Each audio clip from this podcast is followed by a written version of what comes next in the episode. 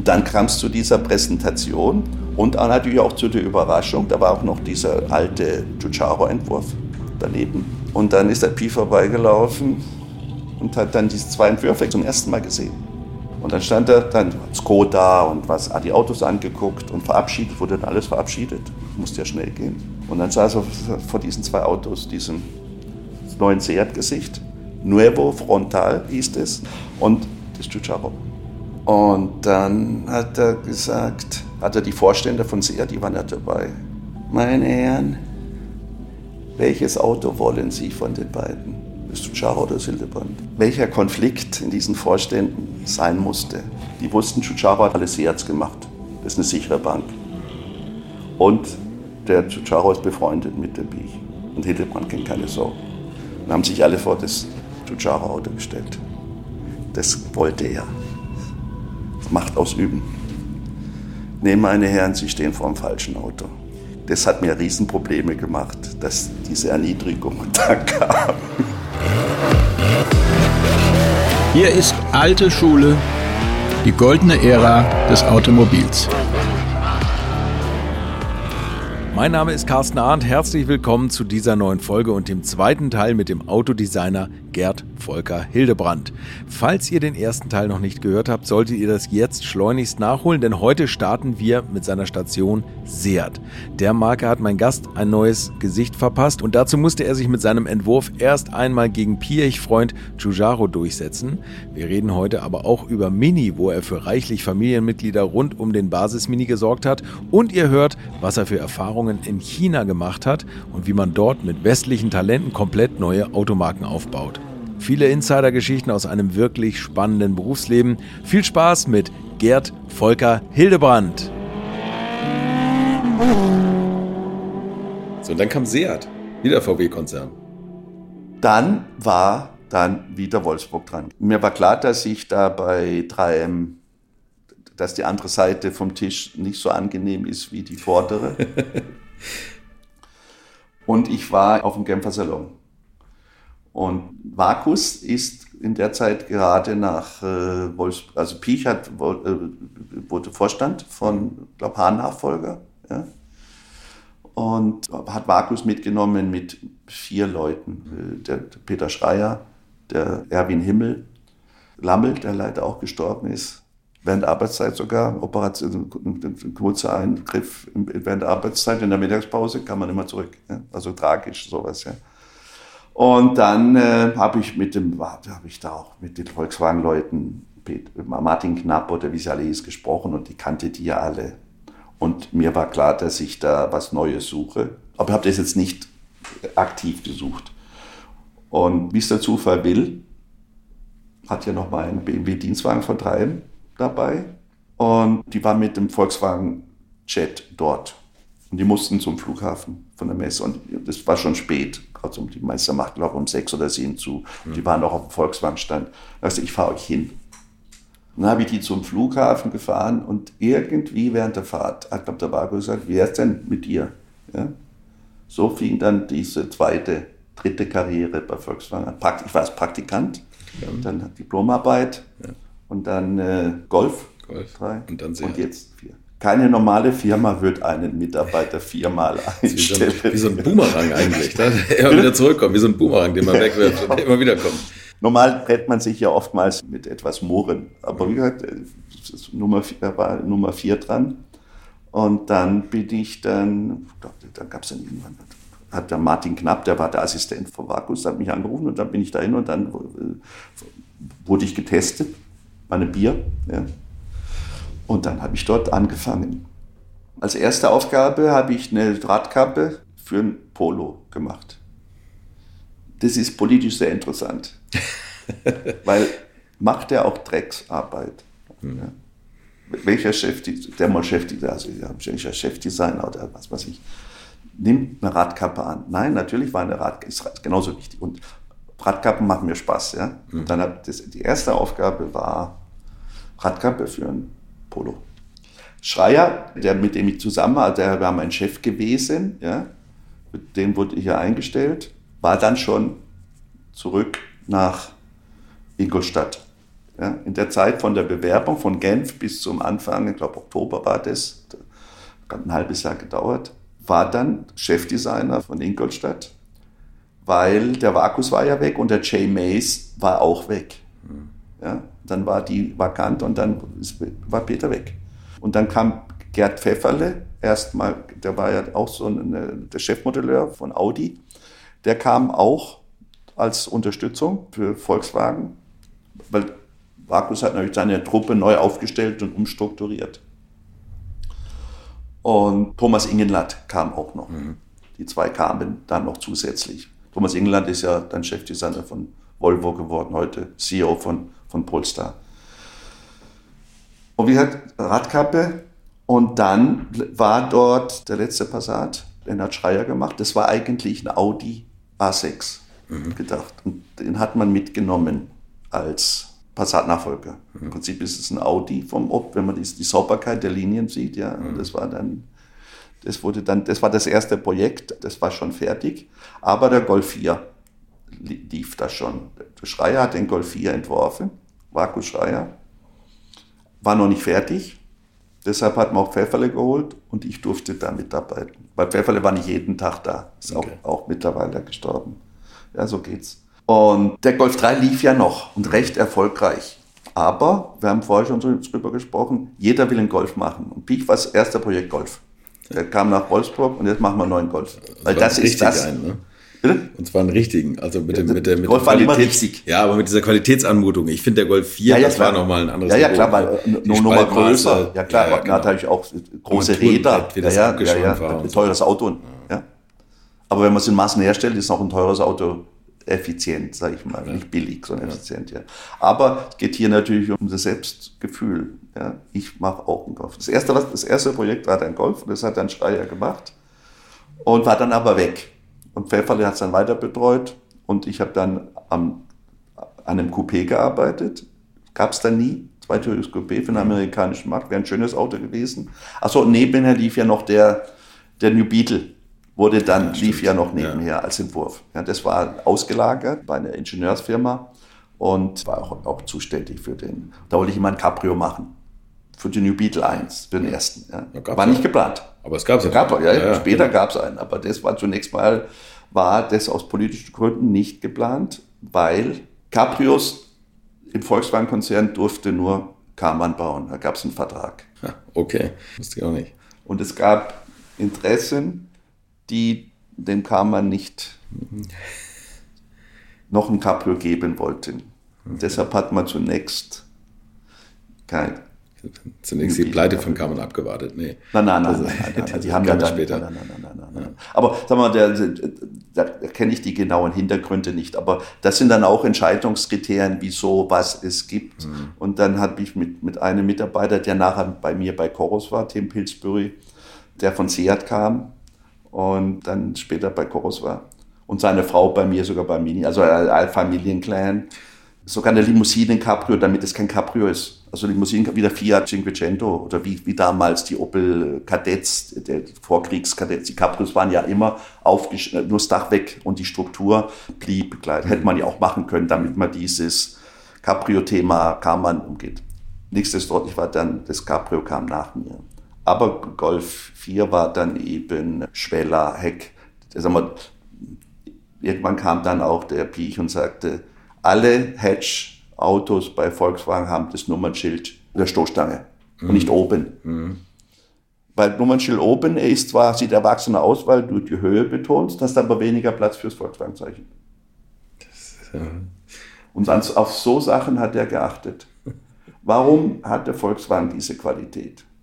Jemand, der mit Aluminiumbesteck und Plastikbechern aufwächst, kann sowas nicht. Aber jemand, der aus einer Geschichte und aus einer Familie kommt, die meisten Porzellan kennt mhm. und Qualität bei Türen zu Hause hat, der weiß auch, wie man Qualität in Auto bringt. Die Herkunft und diese Doktrinierung auf Qualität mhm. kannst du nicht wollen. Die musst du gelebt haben. Da ist was dran. Ja, ja, ja das, das merkt man ja auch. Ich merke ja auch, wo kommen meine Stärken her. Hm. Nicht, weil ich mir die angelesen habe oder studiert habe, sondern weil mir die irgendwann mal vorgelebt bekommen hat, entweder im Elternhaus oder eben im Laufe der Erziehung, mhm. Schule, Bundeswehr, Studium. Aber das ist eigentlich diese Qualität, die, die da bei Volkswagen war. Und sagen wir dann auf äh, Winterkorn, der das dann umgesetzt hat, ja, der galt ja dann als Fugenpapst, ja. Aber herkommen tut's von Peace Wealthy. Ja, ja, gut, ja, da ist ja. auf jeden Fall was dran. So, wenn man so aufwächst, kann man das auch, dann lebt man das, dann muss man das nicht lernen. Ja. Das kann man nicht sagen, ich mache jetzt Qualität. Ja. sagt ja jeder. Aber jeder behauptet von sich, dass er Qualität macht, aber da kommt es her. deswegen ist, glaube ich, auch oft schwer, sich als Ingenieur reinzudenken, was Königshäuser in ihren Autos verlangen. Oder in, Dubai, in Dubai irgendwelche Leute, die Stretchlimousinen kaufen oder sowas und den maximalen Luxus wollen. Das ist, das ist ja ein sehr dehnbarer Begriff. Und die, was die für verrückte Ideen teilweise haben, was sie haben wollen, da muss man auch erstmal drauf kommen. Ne? Da gibt's ja noch eine Geschichte. Hooper, der, der Hahn, war wohl mal in Amerika und flog zurück, flog zurück mit Flieger. Und neben ihm saß ein Engländer pakistanischer Herkunft, mhm. der die Firma Hooper gekauft hat. Und der wollte wieder in die Edel. Hooper hat ja Karosserien für Bentley und Rolls-Royce gebaut. Mhm. Es gab einen Hooper, Rolls-Royce und so weiter. Und der hat die Marke wohl gekauft und hat, saß er glücklicher oder unglücklicherweise neben dem Dr. Hahn und hat dem ein Geschäft aufgeschwätzt. Also hat der Hahn, dem Dr. Hahn, ihm wohl gesagt, wir machen einen Golf und einen Audi. Huber. Huber Audi, Huber Golf. Ja. Und der Projektleiter für Huber Golf war ich. Golf 2 war ich damals, ja, im Zusammenhang auch mit äh, Country. Äh, nicht Golf 1. Und Dr. Pefken war der Projektleiter von dem Audi-Projekt. Ja. Okay. Und ich wusste ja nicht, wie hoch der äh, Pefken da in der Hierarchie, hat mich ja eh, hat eh nicht interessiert. Ja. Und dann wurden die Autos zusammengestellt, entsprechend umgebaut, damit die große Räder draufkommen. Und dann wurden die Autos nach England geschickt und der hat die dann selbst umgebaut. Hm. Dieser Hooper. Ich glaube, wir haben sie noch lackiert sechs Schichten oder die haben es lackiert. Auf jeden Fall, der Golf kam dann irgendwo zurück, natürlich in einer ganz, ganz, ganz schlechten handwerklichen Qualität, weil das war euch denn gebastelt, ja. Mhm. Ich weiß nicht, welches Vermögen der Dr. Hahn dem Huber da bezahlt hat. Wir haben das Auto nochmal neu gemacht. Ja. Ja, muss, ja klar, weil die Qualität musste ja stimmen. Ja, ja. So nur zu, zu Zufälle von wie hoch ist die Qualität und wer kann Qualität und hat es mit dem Könighaus zu tun. Huber ist ja eine Königshauslieferant sicher mal gewesen. Mal gewesen. Mal ja, gewesen ja.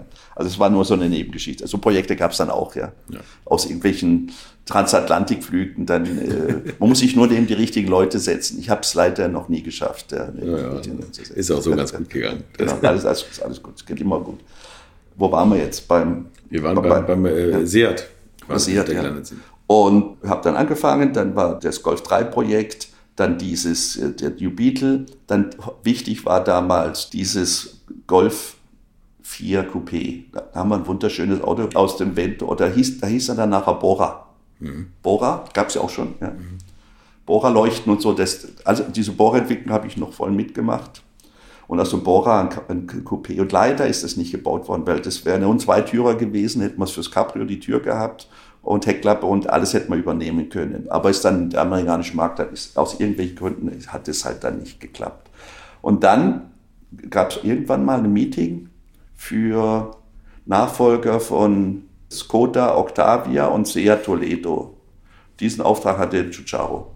Der hat dann irgendwann, klar, liefert er die Autos ab und Piech hat ja, war ja gut befreundet bei, mit Giugiaro. Da hat er auch mal gearbeitet. Mhm. Ja, also die kannten sich sehr gut aus vorgeschichtlicher Zeit. Und da stand dieser Octavia und dieser Seat Toledo in der sogenannten Valhalla. Das war ja dieser Ausstellungsraum von Volkswagen. Die sahen gleich aus. Hätte man das eine in Mlada Borislav und das andere in Martorell präsentiert, wäre das keinem aufgefallen. Aber der Piech kam da rein und hat das sofort gesehen. Das sind zwei Autos. Auf der Golf 3 Plattform war das noch geplant, obwohl schon Golf 4 in Arbeit war. Und die sehen gleich aus. Beide von Giugiaro Design. Beide von Giugiaro war ja Hausdesigner bei Seat sowieso. Genau, ja. Und Skoda war ja auch neu gekauft, war ja noch, aber, aber die Giugiaro hat immer für alle Projekte immer einen, einen Vorschlag gemacht. Mhm. Aus Kollegialität, aus ja. industriellem Verbundenheit. Äh, und auch aus Talent, ja, muss man ja zugeben. Ja. Also hat der Bi gesagt, wohl, ich war nicht dabei, aber der hat es, jeder hat es gesehen, aber er hat es auch gesehen. Und hat scheinbar oder muss wohl dann dem Vakus gesagt haben, wir brauchen zwei Designer. Einer geht nach Skoda und macht daraus einen Skoda und einer geht nach Seat und macht daraus einen Seat. Weil die Autos waren ja beauftragt, die waren ja auch technisch entwickelt in so einem gewissen Teil, ja.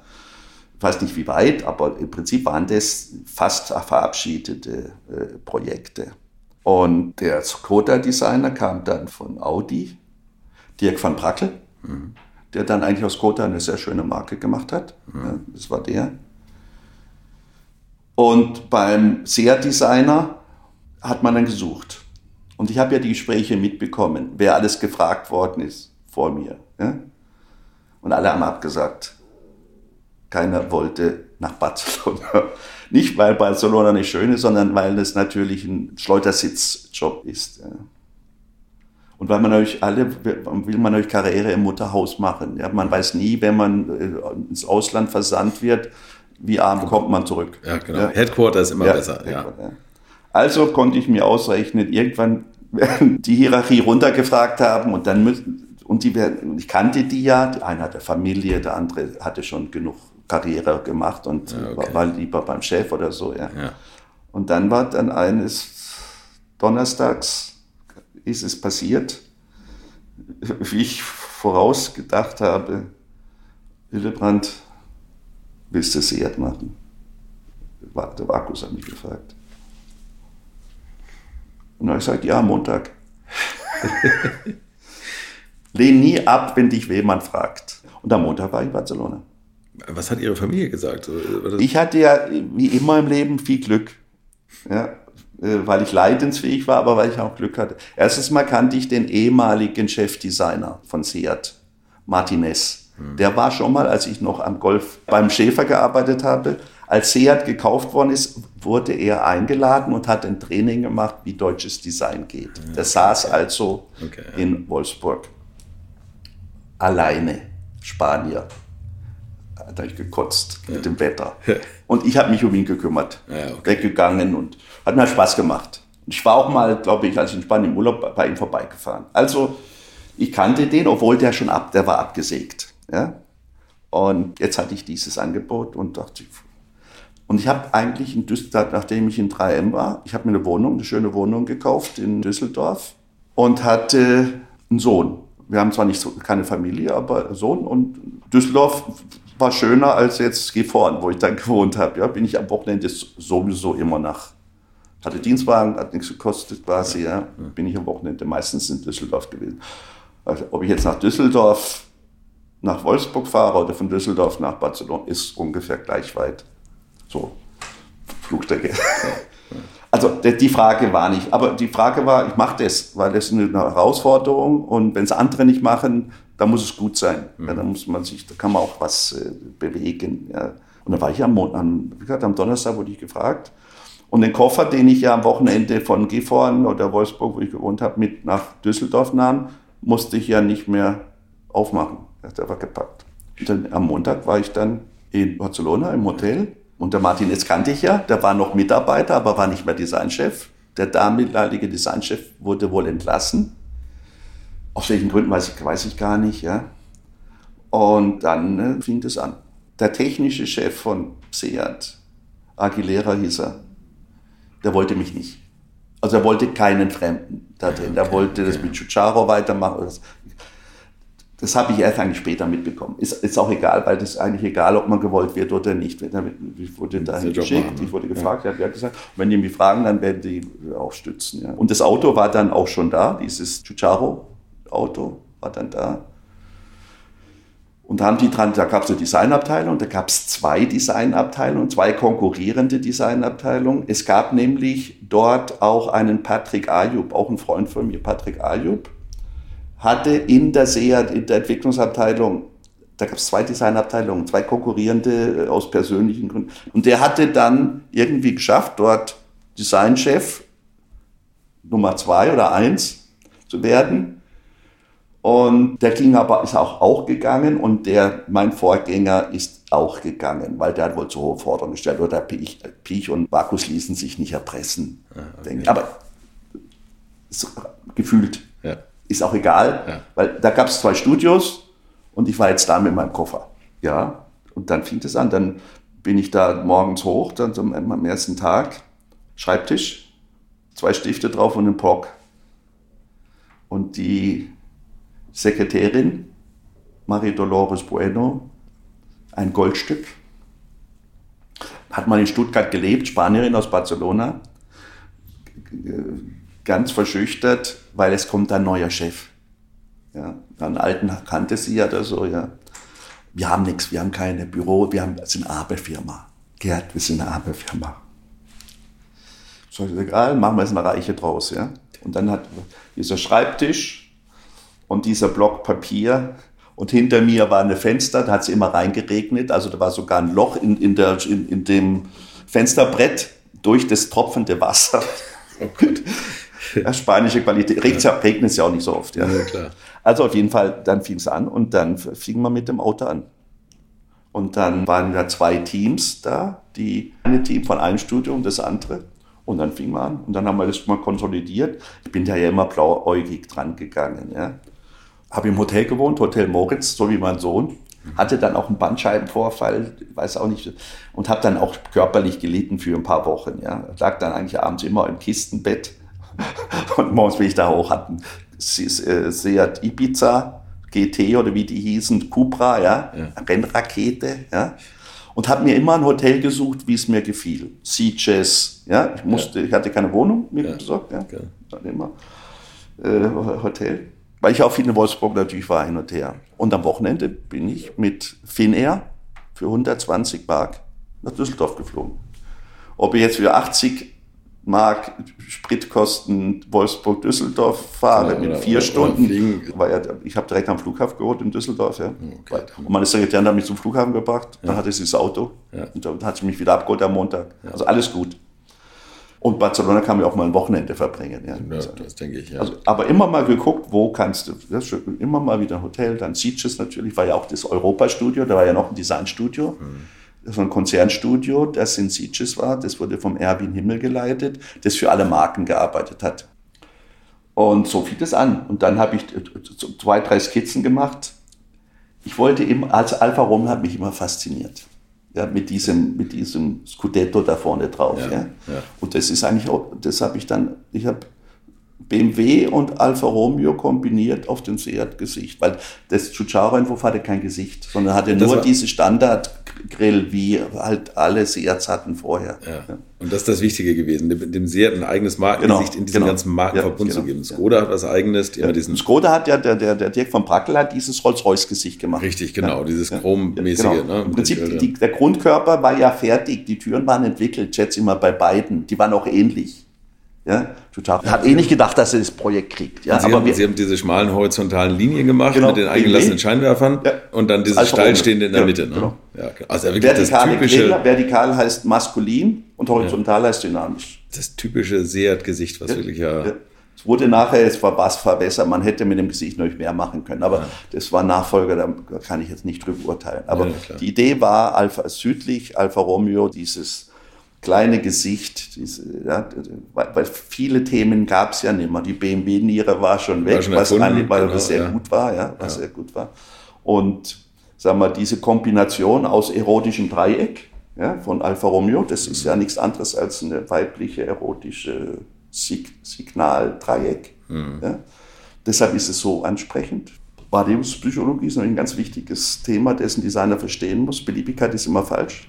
Man muss schon ein bisschen was denken. Und diese horizontale Dynamik mit den eingegliederten Seitenleuchten. Und dann obendrauf auf der Haube ein. Blitzer. Ja.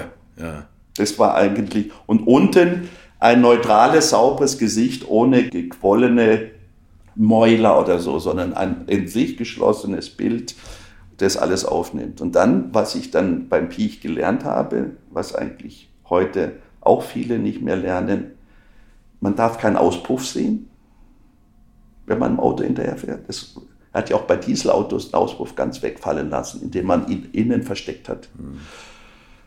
Und Abschlepphaken oder solche Lösungen müssen, sollten integriert sein. So habe ich ihn verstanden. Also der Seat Toledo Leon, der, an dem ich arbeiten durfte, hat ja ein, eine, kein, vorne keine Abschleppöse, keine sichtbare. Hat natürlich eine, ja. Die hinter einem Teil des Grills so versteckt ist, dass es Teil der Grafik ist. Ja. So Sachen ist eigentlich Piechschule und Bakusschule. Ja. Und warum macht der keine Auspuffrohre? Weil das hat er auch zum Beispiel Diesel verschmutzt, ja. Diesel schmutzig und dann die Grünen gab es damals schon. Schon hellseherisch unterwegs. Ja, ja, ja, ja, ja. ein Held. Ja. Man kann, ich jagte ihn. Äh, ich, äh, die Pischule, die, wer durch die Pischule ist, der. Ja, wobei ich glaube, manchmal braucht man das dann ja doch. Nehmen wir jetzt mal den Phaeton, der hat ja ganz klar diese vier äh, quadratischen Auspuffrohre Ja, okay, wenn es dann zum Signal wird, ja, ja aber eben, wenn genau. ein normaler Dieselauspuff bei einem Polo oder bei einem Golf ist ein Auto, Röhrchen, stimmt, ja, dann, ja, genau. dann kann man zwei Dinge machen. Man, man steckt einen falschen drauf, einen großen, fetten. Was heute jeder macht, leider. Oder man lässt ihn weg. Ja. Auf jeden Fall, er hat, genau wie er das Nummernschild nach unten gelegt hat, damit er oben das Logo hat, sind diese Dinge, die diese, oder dass man von hinten nicht in den, Auto, in den auf den Auspuff guckt. Das kann man heute bei vielen Autos wieder, auch Nachfolgeautos, ja. die ich gemacht habe. Man soll einen Auspufftopf nicht sehen. Mhm. Da muss man halt den Stoßfänger oder sonst so verlängern. Oder teuer den Auspuff gestalten, mhm. wie zum Beispiel bei äh, ja, BMW bei den M-Modellen zum Beispiel die vier Auspuffe. Ja, nein, nein, oder? Den, nein die, den Topf, nicht die Rohre, sondern so, unten so, die Unterwäsche. Ah, okay. Wenn du dem Auto hinterherfährst, siehst du entweder da siehst du die, die Arme von der Achse und den Auspufftopf, der dann rostig ist oder billig gestaltet, Richtig. gewickelt Richtig, und so. Ja, ja. Der Cayenne hat einen, Ach, dieses, dieses, geprägten Auspuff, der Teil der Gestaltung ist. Dann ist es gültig, dass, dass, der, dass die Gestaltung auch beim Auspuff weitergeht. Später habe ich alle Unterböden von Autos entworfen. Für mich. Sieht keiner, höchstens wenn er überfahren wird. Oder das Eichhörnchen. Aber das kostet dich ja nichts. Ja, dass du, äh, auch beim Schäfer habe ich damals, fing das, gab es einen Mann, der hat nur Motorraum gemacht. Damals war Motorraumdesign kein Thema. Ja, weil Geld, es fing an mit Kabel sauber verlegen. Dann die Deckel einheitlich farblich zu machen. Also der, das gemacht hat, der hat auch einen schweren Stand gehabt, aber das fing, das fing an, gesamtheitlich ein Auto zu entwerfen. Nicht nur schön machen, sondern auch funktional und einheitlich. Und wenn man die Motorhaube aufmacht, dass man da ein Logo hat, ein Deck. Das ist nicht das, natürlich, dass das heute überall ist. Ja? Das hat Hamler Guy angefangen bei Porsche mit dem 968. Der ja, gut, das ist natürlich eine andere Preisklasse. Das stimmt. Neben dem Fugienbild bei Volkswagen das eigentlich von Opel kommt. Mhm. Opel war Vorbild bei dieser 3,5 mm Fuge. Opel hatte die zuerst. Da, okay. da stand der Opel immer daneben. Aber der Rest, diese Abschleppöse, nicht in die Unterwäsche gucken, Auspuff, das war Piech und Markus. Das, diese Autos haben das alles sauber. Ja. Das Dinge, die eh gebaut werden, muss man in der Maschine bauen, kann man es auch gleich richtig machen. Mhm. Ja. Und, und dieses Perceived Value, dieser unterschwellige Qualitätsanspruch ist ja das Wichtigste bei einem Menschen, bei, bei allem, was man hat. Ja? Und das habe ich versucht dann bei Seat. Interessant, ja. ja. Also auch, erstmal aufräumen. Alles, mhm. alles, was nicht dahin gehört, mal weg. Weil, das, äh, weil alles, was weg ist, ist auch schön, weil es nicht da ist. Ja. Und was, glaube ich, speziell bei Seat, Skoda, Audi, VW schwierig war, ist, weil die Autos ja alle unterschiedlich bepreist waren, trotz allem die Armaturenbretter, Knöpfe, Schalter, sowas alles zwischen den verschiedenen Marken zu verteilen, ohne dass man sagt, der Audi wird entwertet, wenn man die gleichen Cockpits im Seat findet und andersrum sollte es ja auch nicht stattfinden. Aber trotzdem haben sie es ja gemacht, ne? also Lenkradschalter und irgendwas. Ja, aber zum Beispiel ne? der, das, der, die Schalltafel von Audi hätte in den Toledo gepasst. Aber Audi hat es nicht erlaubt. ja. Da man, muss man eine eigene machen. Ja. Ja? Weil natürlich markenübergreifend Differenzierung erstmal die, die Medien hier, die, die Journalisten, ja. das merken und dann der Kunde natürlich für ein teures Auto nicht auch eine billige weil dann würde ich sagen, die Schalltafel ist ja vom Seat. Man würde es ja da negativ auslegen und nicht sagen beim Seat, der hat eine Audi-Schalltafel. Ja? Ja. Also die Differenzierung in den Marken, gerade bei so einem Multimarkenkonzern wie Volkswagen, ist natürlich schon eine Kunst. Das hat ja auch funktioniert. Ja, die, die, die Positionierung der Marken auch im Preissegment. Natürlich auch durch unterschiedliche Herstellungskosten. Spanien und äh, Tschechien hat natürlich andere Lohnstrukturen. Ja. ja. Und dann war ich da bei Seat und dann wurde Seat geschlossen. Es gab Gelder von der EU zur Unterstützung von dem äh, Entwicklungszentrum. Die hat die EU zurückgefordert. 178 Millionen oder so. Ja. Gibt ja für alles Geld heute. 10 Milliarden für Intel und 5 Milliarden für Tesla ja. und 10 Milliarden. Ja. Heute ist es ja, wird ja nicht mehr in Millionen gerechnet, sondern in Milliarden. Ja, Wer über eine Million redet, genau, ist ja eine arme Sau. Genau, also die EU wollte 100, knapp 178 Millionen Euro zurück, aus irgendwelchen Gründen, weil die Subventionen nicht für das ausgegeben worden sind, was die wollten. Ich kenne die hinter, kann man sicher nachlesen, aber hat mich eigentlich nicht, nicht interessiert. Nur so weit hat mich interessiert. Mein Job war weg. August, wann, welches Jahr das auch immer war, 96. War, hat dann der, der Piech nämlich die Entwicklungsabteilung zugemacht. Er hat gesagt, wenn ihr uns das Geld nehmt, entwickeln wir keine Autos mehr in Spanien. Machen wir alles dicht. Ich glaub, drei Tage hat er, glaube ich, irgendwie äh, zur Debatte gestellt. Es hatte ich zum Glück auch Freunde im Leben. Es gab also eine Idea, so eine, so eine Plastilin-Modellbaufirma mhm. und Rücker in Barcelona. Barcelona hat auch eine, eine recht gute Design-Werkstattstruktur. Äh, mhm. Und es stand jetzt mein Auto mit halbem äh, Alpha-Grill, BMW-Grill, also mit, mit einem Seat-Gesicht. Zwei Radstände, war auch noch nicht klar. Radstand ist immer ein Thema, das Geld. Ja. Und man will auch da nicht im Konzern die Autos äh, äh kannibalisieren in der Größe. Ja. Und dann hatte ich das, diesen Idea-Mann angerufen. Hast du Platz? Und last, am, am nächsten Tag waren die Autos bei Seat draußen. Und dann wurde die, dann wurde die Entwicklungsabteilung zugemacht. Juli, August, September. Oktober, weiß es nicht. Ja, krass. Aber ich hatte das Auto da draußen und habe dann dort weitergemacht. Gehalt wurde ja von Volkswagen bezahlt. Also, also Sie waren nicht entlassen, sondern Sie. Nein, nein, war nicht entlassen, aber durch, dadurch, dass, die, dass, dass praktisch durch diese Streitigkeiten der Subventionen ja. die Entwicklungsabteilung zugemacht wurde, ist nicht von der EU, sondern der BI hat sich ja. nicht ärgern lassen. Ja, klar. Er hat gesagt, wenn uns das Geld nicht gibt, mach, mach mal zu. Ja? ja, der hat auch, der hat auch Mut und Charakter, der hat sich da nicht. Äh, nicht, nicht lassen. Da immer so Hildebrand, du entwirfst Autos, aber die werden eigentlich in Brüssel entworfen. Die Gesetze werden in Brüssel gemacht und du musst dich dran halten. Überbewertet deinen Job nicht. Ja. Ja, nicht Gesetze kommen woanders her. Ja. so hat er geredet, eigentlich im natürlichen äh, Ton, wenn er mit so vier Augen, super. Noch zu Piech zurückzukommen. Bevor ich da, ich war dann schon bei Seat, aber der äh, Piech hat sich immer, Dr. Piech hat sich immer die Leute, die ihm ins Ausland verschickt worden ist, persönlich angeguckt. Wenn die nach China gingen, Südafrika, die hatten ja überall Werke und er wollte wissen, wer sitzt für ihn dort, dort und dort. Und da gab es dann, weiß nicht, einmal im Monat oder wohl einen regelmäßigen Termin im, im Rotehof. Das ist das Hotel von Volkswagen in Wolfsburg. Und da haben sich die Fremdversender, die Expats, vorgestellt. Da saß man wie beim Zahnarzt auf einer Reihe. Und der Harz, Dr. Harz, mhm. war der Personalchef, Personalvorstand. Der hat dann zitternd die Leute reingerufen und dem, dem Biech vorgestellt. Biech saß am Schreibtisch und dann musste da jeder rein. Und dann ist er wieder rausgekommen und was, was immer da besprochen hatte auch eine Mappe äh, vorbereitet mit meinen Designideen Ach, Hildebrand, der, der, der Vakus verschickt Sie. Da brauche ich nicht mit Ihnen lange sprechen. Das ist dann wohl in Ordnung. Ja? Also da war das Vertrauen zwischen diesen beiden war ungestört. Ja. Ja, okay. Dann war, war ich halt mal wieder eine Woche, eine Woche oder ein paar Tage in, in, in Wolfsburg. und dann haben wir die Autos also Toledo und Leon waren diese, diese beiden Autos, das ist dasselbe Auto, das eine ist ein Fließheck und ein ja. Langheck. Front gleich, Tür gleich, mhm. nur Heck gleich. Dort unten bei Idea gebaut.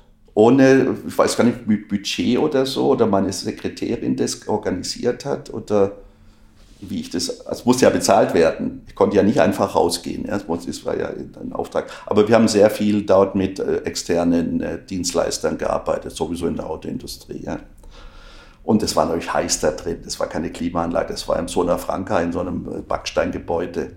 Aber die Autos wurden fertig gemacht. Und die, die Modelleure, die hatte ich viele englische Modelleure auch bei Seat im Werk oder im Martorell im Entwicklungszentrum, waren dann da mit. Und dann waren die Autos nach dieser Krise, nach zwei, drei Monaten, fertig. Was Vorteile hatte, weil hat mir keiner reingeredet, was natürlich politische Nachteile hat. Du musst natürlich die Leute, dein Chef und deine Kollegen, Entwicklungskollegen mit, mit aufs Boot bringen, was halt nicht ging. Weil in Spanien machen alle auch im August Urlaub und dann war noch die Entwicklungsabteilung zu. Ja. Also sind dann irgendwann diese fertigen Autos nach Wolfsburg zur Präsentation gekommen. Alle Marken, da gab es dann, Piech hatte dann eine sehr große Marke, den ersten großen Aufschlag mit all seinen Autos, die er gemacht hat, Volkswagen, Seat, äh, Audi und Skoda. Da haben wir die Autos da hochgefahren und dann äh, wurde dann Teppichboden in die Designabteilung, in diese Werkstätten gelegt. Das wurde wohnzimmermäßig äh, gemacht. Ja. Und die Agentur, die das gemacht hat, Zebra-Design, weiß ich noch wie heute. Ja? Die kannte ich auch vom Messebau. Ja? Und ich habe die ganze Nacht alles, alles was die an, an, an Material hatten, an Holzplan und Sperrenholzplan und Farbe, verbauen lassen. Also aus dieser Designabteilung, die, die, die einen sehr industriellen Charakter hatte, ein Wohnzimmer, was dann auch Verkleidung von Aufzügen ja. mit Platten, aber so funktional, dass man das dann blieb, nicht, ja. dass man es abreißen musste. Ja? Und da habe ich dann in der Designabteilung, glaube ich, in einem Audi 100 geschlafen, die Nacht über. Ja. Nach Barcelona konnte ich ja nicht zurück. Und dann kam es zu dieser Präsentation und natürlich auch zu der Überraschung. Da war auch noch dieser alte Giugiaro-Entwurf daneben. Ja. Und dann ist der Pi vorbeigelaufen und hat dann diese zwei Entwürfe gesehen, zum ersten Mal gesehen. Hatte vorher noch nicht. Möglicherweise hat er die schon vorgesehen. Mhm. Die laufen ja auch heimlich dann abends rum. Mhm. Ja? Oder es wird berichtet. Das weiß ich. Für mich hat er das zum ersten Mal gesehen. Und dann stand er, dann Skoda und was, die Autos angeguckt und verabschiedet, wurde dann alles verabschiedet. Musste ja schnell gehen. Golf 4 war fertig. Und dann saß er vor diesen zwei Autos, diesem neuen Seat-Gesicht.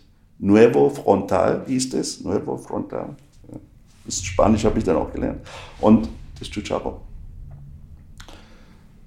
Und dann hat er gesagt, hat er die Vorstände von SEA, die waren ja dabei, weiß ich, drei oder vier, ich möchte jetzt keine Namen nennen. Meine Herren, welches Auto wollen Sie von den beiden? Ist Charo oder Sildebrand? Also den Namen hat er nicht genannt, mhm. aber es waren zwei Autos. Und allen war ja klar, welches Auto das ja. ist. Ja, jetzt, welcher Konflikt in diesen Vorständen sein musste. Die wussten, Chucharo hat alles Seats gemacht. Das ist eine sichere Bank. Mhm. Und der Chucharo ist befreundet mit der Biech. Und Hildebrand kennt keine Sau. Dann haben sich alle vor das Chucharo-Auto gestellt. Das wollte er. Macht ausüben. Nee, meine Herren, Sie stehen vor dem falschen Auto. das hat mir Riesenprobleme gemacht, dass diese Erniedrigung da kam. Aber auf jeden Fall, das Erdgesicht kam dann durch und die Schwierigkeiten begannen natürlich ja, mit Umsetzen und so weiter. Und so war das dann passiert. Dann bin ich, als die Autos fertig waren, habe ich glaube noch am Facelift von einem Ibiza gearbeitet. Und die Arbeiten gingen dann aber alle nach Europa, der Europa-Studio. Es gab so ein Design Center Europe für den Gesamtkonzern. Und die haben dann die Autos fertig gemacht. Und ich kam zurück und habe am T6 gearbeitet. Das, okay. das überzeugt. Also wieder zu meiner alten Heimat. Mal wieder. Ja, ja, schon wieder, genau, genau. Ja.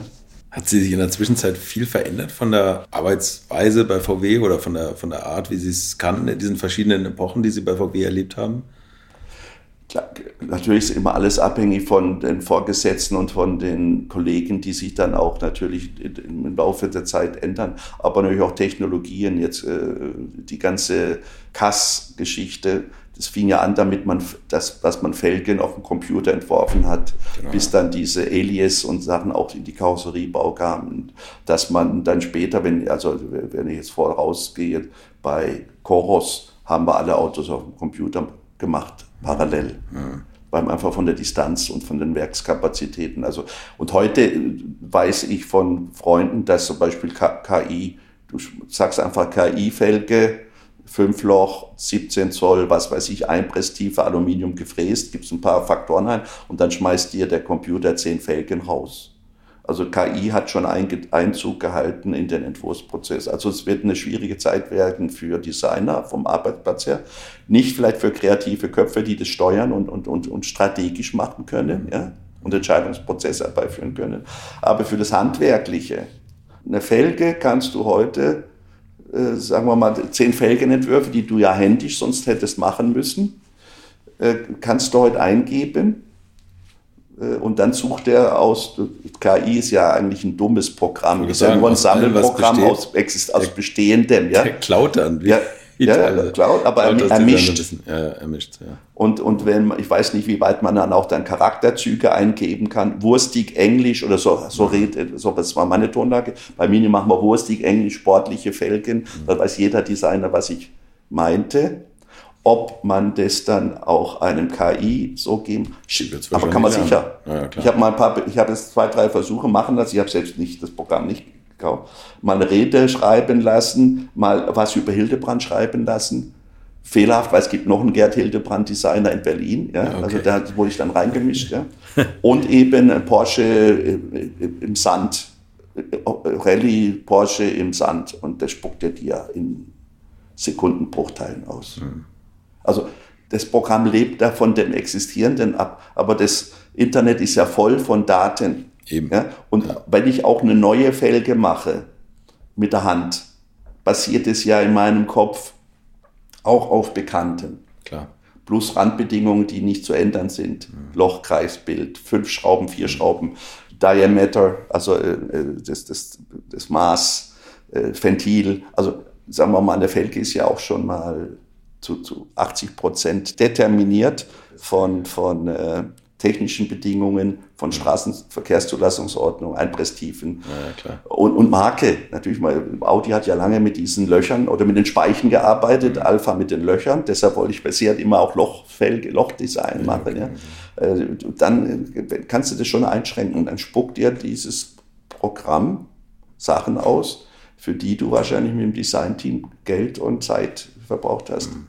Also kann durchaus auch, ist eine Arbeitserleichterung, Entscheidungserleichterung. Wie gefährlich es ist für die Kreativität, weiß ich nicht. Ich bin ja nicht mehr im Prozess. Ja.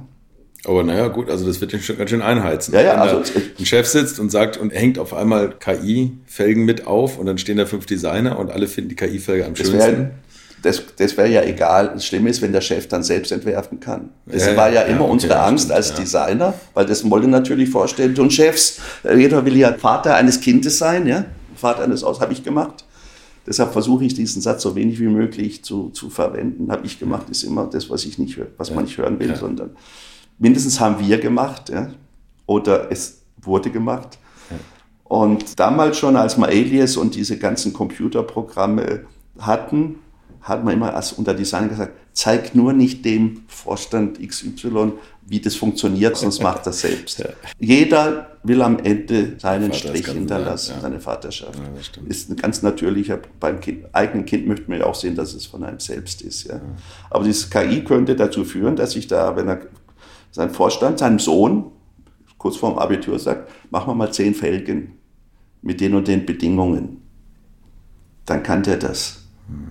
Und dann kann der zum Designchef gehen oder zum Designer, ich möchte die und die Felge, setz mir die um. Aber die sind ja auch da, das, die haben ja auch 3D-Programme, die, die, sind schon umgesetzt. Also es kann hochgefährlich sein, ich weiß es nicht. Ja. Wenn man natürlich die, die, die, die Eingabe im Programm so spezifisch macht, dass sie nicht kopierbar ist, indem man sagt Porsche Charakter oder äh, analog 911, 962, mhm. was weiß ich, dass man das dann markenspezifisch, dann kann man das auch, dann wird es auch eine spezifische Felge, die dann einfach zu dem Auto passt. Also ja. auch hier wieder ist dann die Kreativität der Eingabe wichtig. Ja. Das ist wie wenn eine Uhr machen lässt auf KI. Ja. Wenn du nur sagst Uhr, macht er dir eine Uhr. Wenn du sagst aber analog, Rolex, Sima, äh, was weiß ich, äh, GMT 2, äh, grün und so weiter.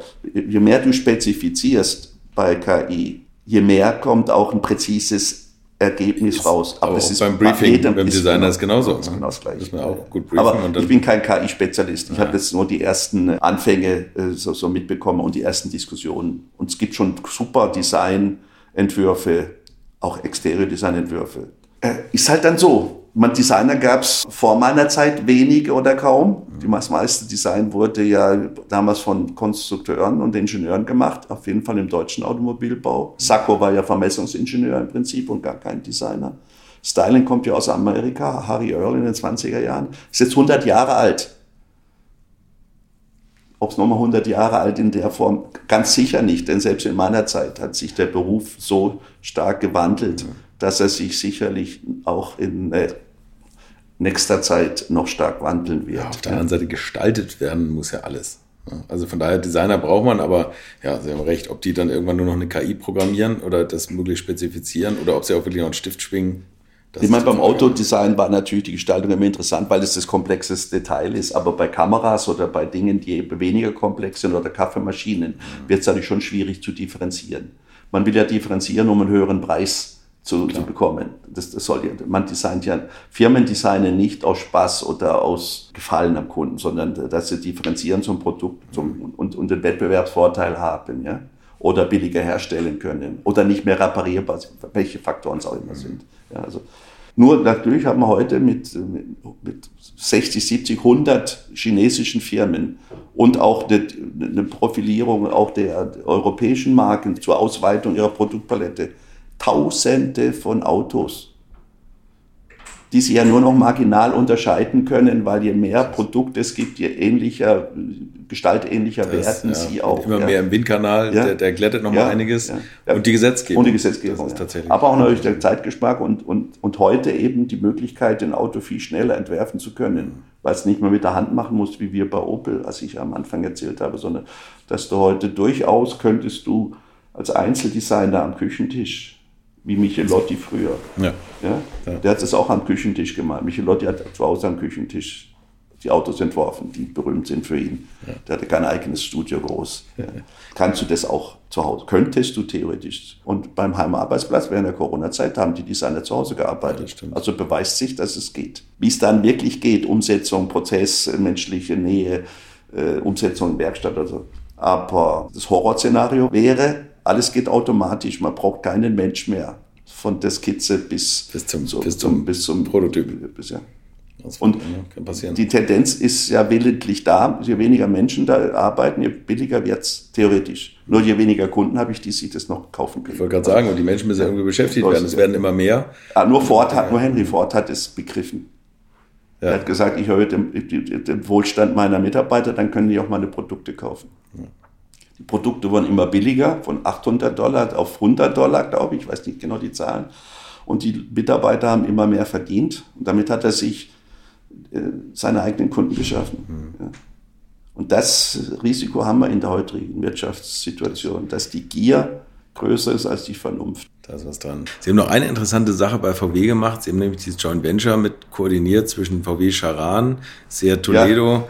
und Ford Galaxy. Gut, Seat, Seat, Seat und VW mag sein, ja, aber, aber der Galaxy ist natürlich eine externe Marke. Ja. Sowas macht auch Spaß, oder? Ja, das war auch, das war auch so ein, so ein Peak-Projekt, ja. Also, also habe ich fast ganz vergessen, ja. In dieser Zeit, wo ich da bei Seat dann zurückkam, war ich ja in der Nutzfahrzeug, wo, ging zu Nutz, Volkswagen Nutzfahrzeuge, die gab es aber nicht als einzelne Marke wie heute, sondern das fing dann gerade an, wir waren ausgegliedert in ein Ingenieursbüro, da wurden dann auch die ersten großen Lastwagenhäuser, Kabinen für Brasilien gemacht, ja. Mhm. Und da war Gordon Wagner, war mal Mitarbeiter, der ah, Chefdesigner okay. von ja. Mercedes. Ja, der saß neben mir. Ich kam zurück aus Seat und kam zu Nutzfahrzeugen mit dem Herrn Seidel. Der hat alle Transporter T4, T5 und glaube T6 war dann war ich dann dran oder T5 was ich. Und das war dann meine Aufgabe T, T5 als Hauptprojekt. Aber auf Überraschung, Überraschung wie immer, gab wieder ein Nebenprojekt sowas wie früher, ja, hat man hat Designer immer. Also die Zusammenarbeit zwischen Ford und Volkswagen war ja Auto Latina in, äh, in Portugal, gab es ja das Werk, wo mhm. Charan und Galaxy gebaut worden sind und Alhambra. Und Alhambra hatte ich bei, auch beim ersten Projekt mit meiner Radkappe beim Vakus, habe ich dieses erste Gesicht, Seat-Gesicht gemacht vom äh, Alhambra. Okay. Das Seat-Gesicht war nichts anderes als das Logo vorne ja. und hinten eine Angleichung an diesen Hundeknochen von Seat. Also der erste Alhambra war ja auch ein Charan mhm. und man wollte auch die, die Marke natürlich diversifizieren. Ja? Und, und Seat wollte eben auch Charan haben. Bau, die waren ja alle baugleich, da gab es ja kaum Unterschiede. Gab es Heckleuchte und, und vielleicht äh, Frontgrill oder so, zwischen Ford und so weiter. Also. Aber was damals, äh, was wohl in der Abmachung stand, dass jede Innovation oder Optimierung der Fahrzeuge von Ford und von Volkswagen die Marke jeweils ein Jahr exklusiv hat. Nehmen wir an, Volkswagen baut einen Fünfzylinder Diesel ein mit einem 17-Gang G-Track Getriebe.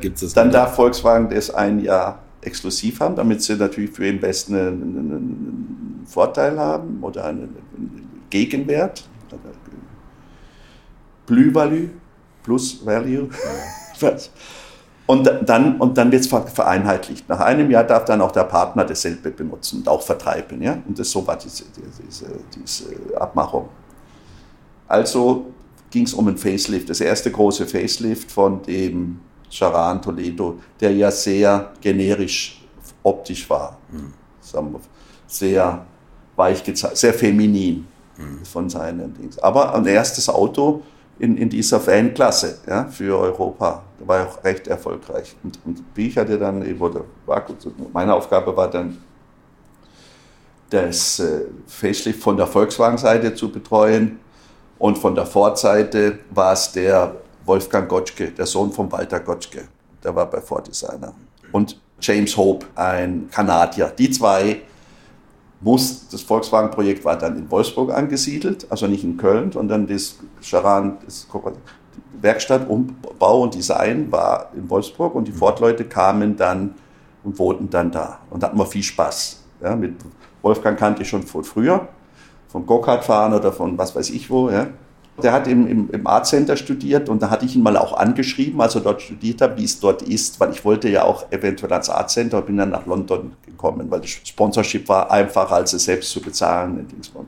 Und habe ich damals schon mit ihm geschrieben, ohne dass ich ihn kannte. Also er war Projektleiter für den Galaxy und ich für den Charan. Und James Hope war der Designer mit dabei.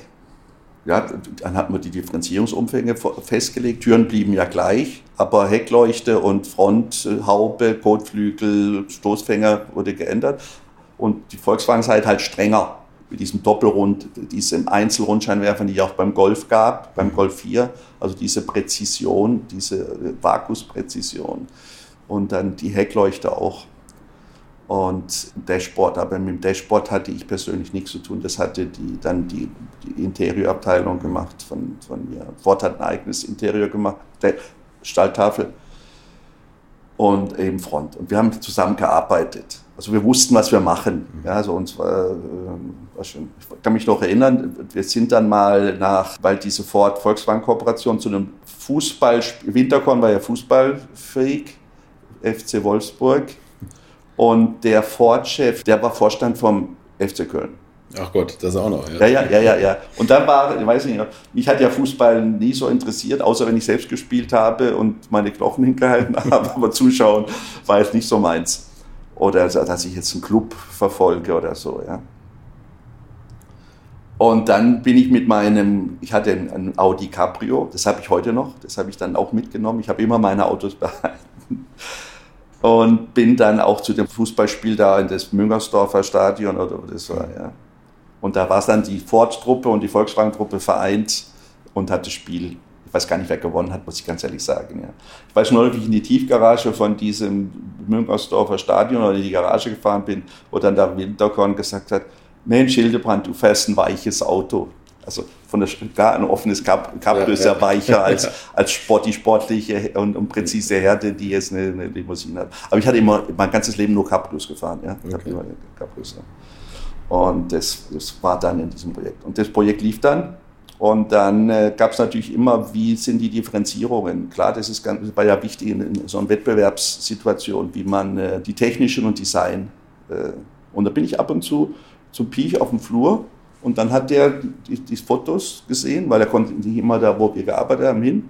Und dann hat er dann seine Striche gemacht, so machen wir das Heckleuchte, weiß ich noch ganz genau, tiefer oder höher. Und dann gab es zum, zum Abschlusstermin, gab es noch äh, so ein Gespräch mit den Bereichsleitern oder so, saß ich dann auch als Designer da drin. Und dann hat Piech ganz genau gesagt, welche Kombinationen von Getriebe, Motor und Teilen er will, damit Ford nie sie nicht so schnell nachbauen kann. Der kannte jedes Getriebe, jeden Motor und hat gesagt, und das, in Kassel liegen noch welche. Oder Kassel, so Ersatzteilproduktion. da macht es. Ja? Ja. Und dann auf einmal hieß es ja, die bauen keine Autos mehr in Portugal, La Auto Latina. Setubel oder das ist, glaube ich, war das das Werk war irgendwie, wie heißt Liefer Lieferketten. Es gab, ein, es gab gleichzeitig zu diesem Meeting ein Lieferkettenproblem mit Kabelbäumen. Weil ein, ein Manager, der, der da zuständig war, sagt, wir, haben, wir bauen zurzeit eh keine Autos, weil hat der Bieg gesagt, gib mal das Telefon, gib mir den, den äh, wie heißt der, von, der Chef von Siemens, der... Pira, von Pira, ja, oder? Hat er zu einem seiner Manager gesagt, gib mir, gib mir den Pira ans Telefon. Siemens CEO. Ja, Vierer. Weil der, die, der hat die, die, die Kabel geliefert. Achso, okay. Vierer, hier ist der ich. Wie ist es mit den Kabelbäumen? Sollen wir heute noch zusammen nach Portugal fliegen oder schaffen Sie es ohne mich? Aha, Sie schaffen es auch ohne mich. Und dann gab es wieder Kabelbäume. So war das. Und in diesem Meeting, das, das war so augenöffnend. Der kannte, oder kennt, kannte historisch jede Schraube und hat genau die, die technische Spezifikation von den Autos beschrieben über die Jahre, die die gebaut werden. So, dass der Volkswagen immer ein Vorteil war. Und das ist halt Management. Mhm. Wissen und nicht rumzampeln, wie heute viele machen. Ja. Mhm. Durchgängig. Und dann wurde es so gemacht.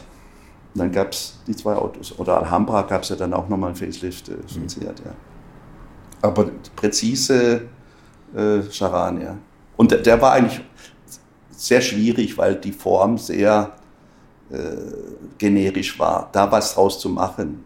Wir haben halt die, die, Kanten geschärft, was ging. In die Türen konnte man nicht gehen, weil die kosten ja viel Geld. Mhm. Aber wie gesagt, das, das Front, die Fronthaube haben wir bekommen und, und die Kotflügel und, und die Stoßfänger und die, vor allem die schönen Leuchten. Da hat er hat uns, uns Heck, Heckleuchte und da hat es nochmal gut gelebt. Ja.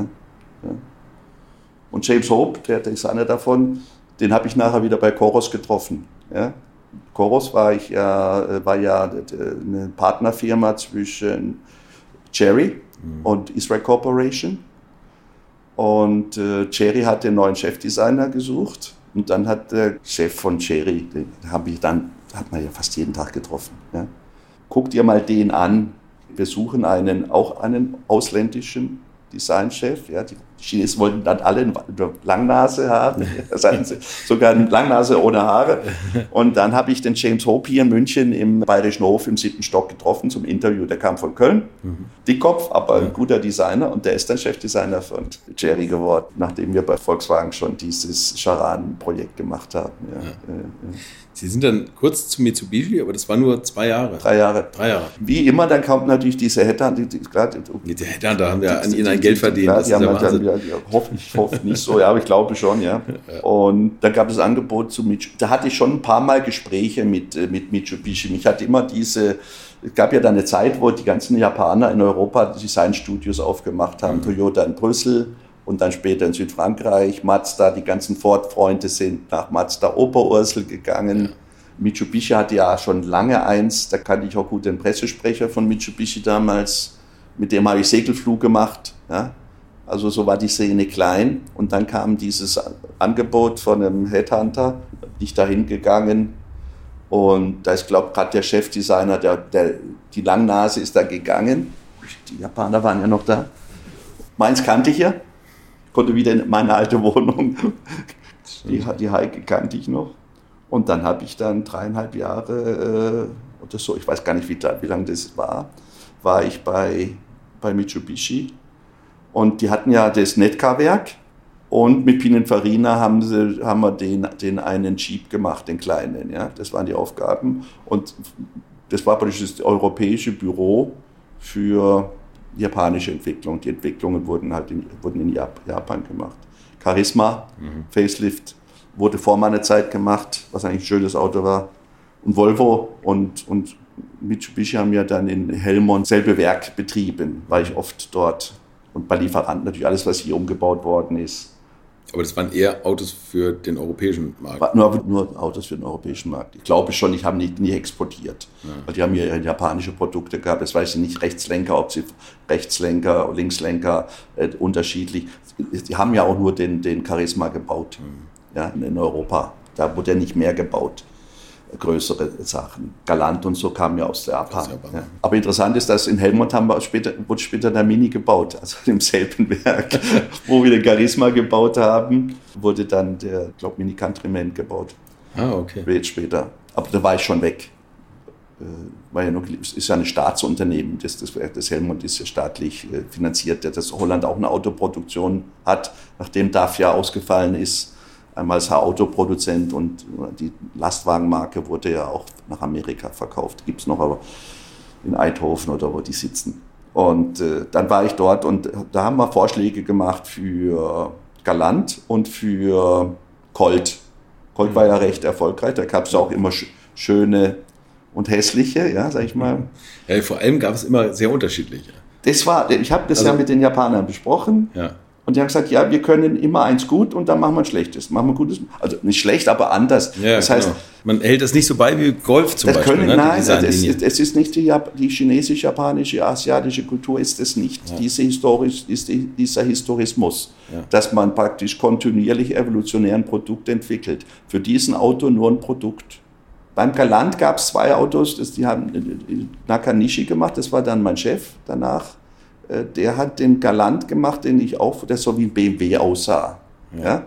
Und der Vorgänger, Galant, der Nachfolger, die waren, die waren sich ähnlich. Also okay. da konnte man eine Evolution sehen. Aber es war meiner Meinung nach das ein. Pacero oder so wurde auch nicht viel weitergeführt, obwohl das Pacero ja praktisch ein, ein, ein, eine ikonenhaft führende, führendes ja. Pacero steht ja für eine Produktkategorie. Ja. Die Geländewagen, also ja, diese genau, ja. Toyota Land Cruiser, ja. Aber ich hatte Pajero war Pferdehändler und was weiß ich alles. Ja, was, gut, aber auch die gibt es ja noch. Ne? Aber man hat es aufgegeben, stimmt, ja. An den Sachen habe ich dort gearbeitet. Und was natürlich die Aufgabe dann für den Europachef war, wobei es natürlich, deshalb wurde es da hauptsächlich eingestellt, nach Japan zu fliegen, die dortigen Entwürfe zu bewerten, hm. die für den Weltmarkt sind. Hm. Warum? Asiatische und hauptsächlich japanische Kultur ist keine Streit- und Kritikkultur. Das heißt, da kann kein Vorstand sagen, es gefällt mir nicht. Dann müsste er ja praktisch den Designchef entlassen. Sondern da nutzt man Leute, hat man Leute genutzt, so wie mich. Ich durfte ja mir hatte man jede Kritik erlaubt, weil das sind ja die bösen Weißen, die sind ja so aggressiv. Die sagen, das sieht scheiße aus oder das sieht gut aus oder ich möchte das oder das oder das. Also, das war also ein, einer meiner Haupttätigkeiten in Japan, nicht zu entwerfen dort, sondern die dortigen Projekte zu betrachten, zu beurteilen. Keine Gegenvorschläge zu machen, weil das hätte dann der Designerchef vielleicht das Gesicht gekostet. Ja. Also nicht gerade was meinem Charakter entspricht, politisch korrekt durch die Welt zu laufen. Ja. Aber das war im Prinzip, äh, das, die, der hat die meiste Arbeit äh, äh, bezogen. Wir haben immer Entwürfe gemacht, die wurden dann auch mit eingebaut dort. Aber immer so, dass ich nicht im Konflikt war mit mir selbst. Ja, dass ich nicht in eine Auswahl oder in eine Kritik fallen müsste, wo meine, oder unsere, die, die nicht meine, sondern die, hat ja Mitarbeiter, gute, war ein super Team. Und dann natürlich auch die ganze Farbgestaltung, Grafikgestaltung, Felgen. Viele Mitsubishis wurden ja Harbor-Bild. Die sind dann von Japan nach, nach Bremerhaven gekommen und dort wurden sie komplett umgebaut. Mhm. Auf Felgen, auf Stoßfänger und auf Sportpakete. Das heißt, das haben entweder wir entworfen oder die hat die Marketing- und Verkaufsabteilung, die dort einen sehr starken Rang hatte, die haben die spezifiziert. Die wussten ja, welche Autos sie wo verkaufen konnten. Und so gab es relativ schöne Mitsubishi, der Galant, ich fuhr einen Galant Kombi, der so einen Fünfer ähnlich sah, weil Nakanishi einen Fünfer BMW mochte. Der hat heute immer, ich bin ja noch in Kontakt mit ihm in Facebook. Und dann wurden die umgebaut. Da wurde halt dann viel weggeschmissen.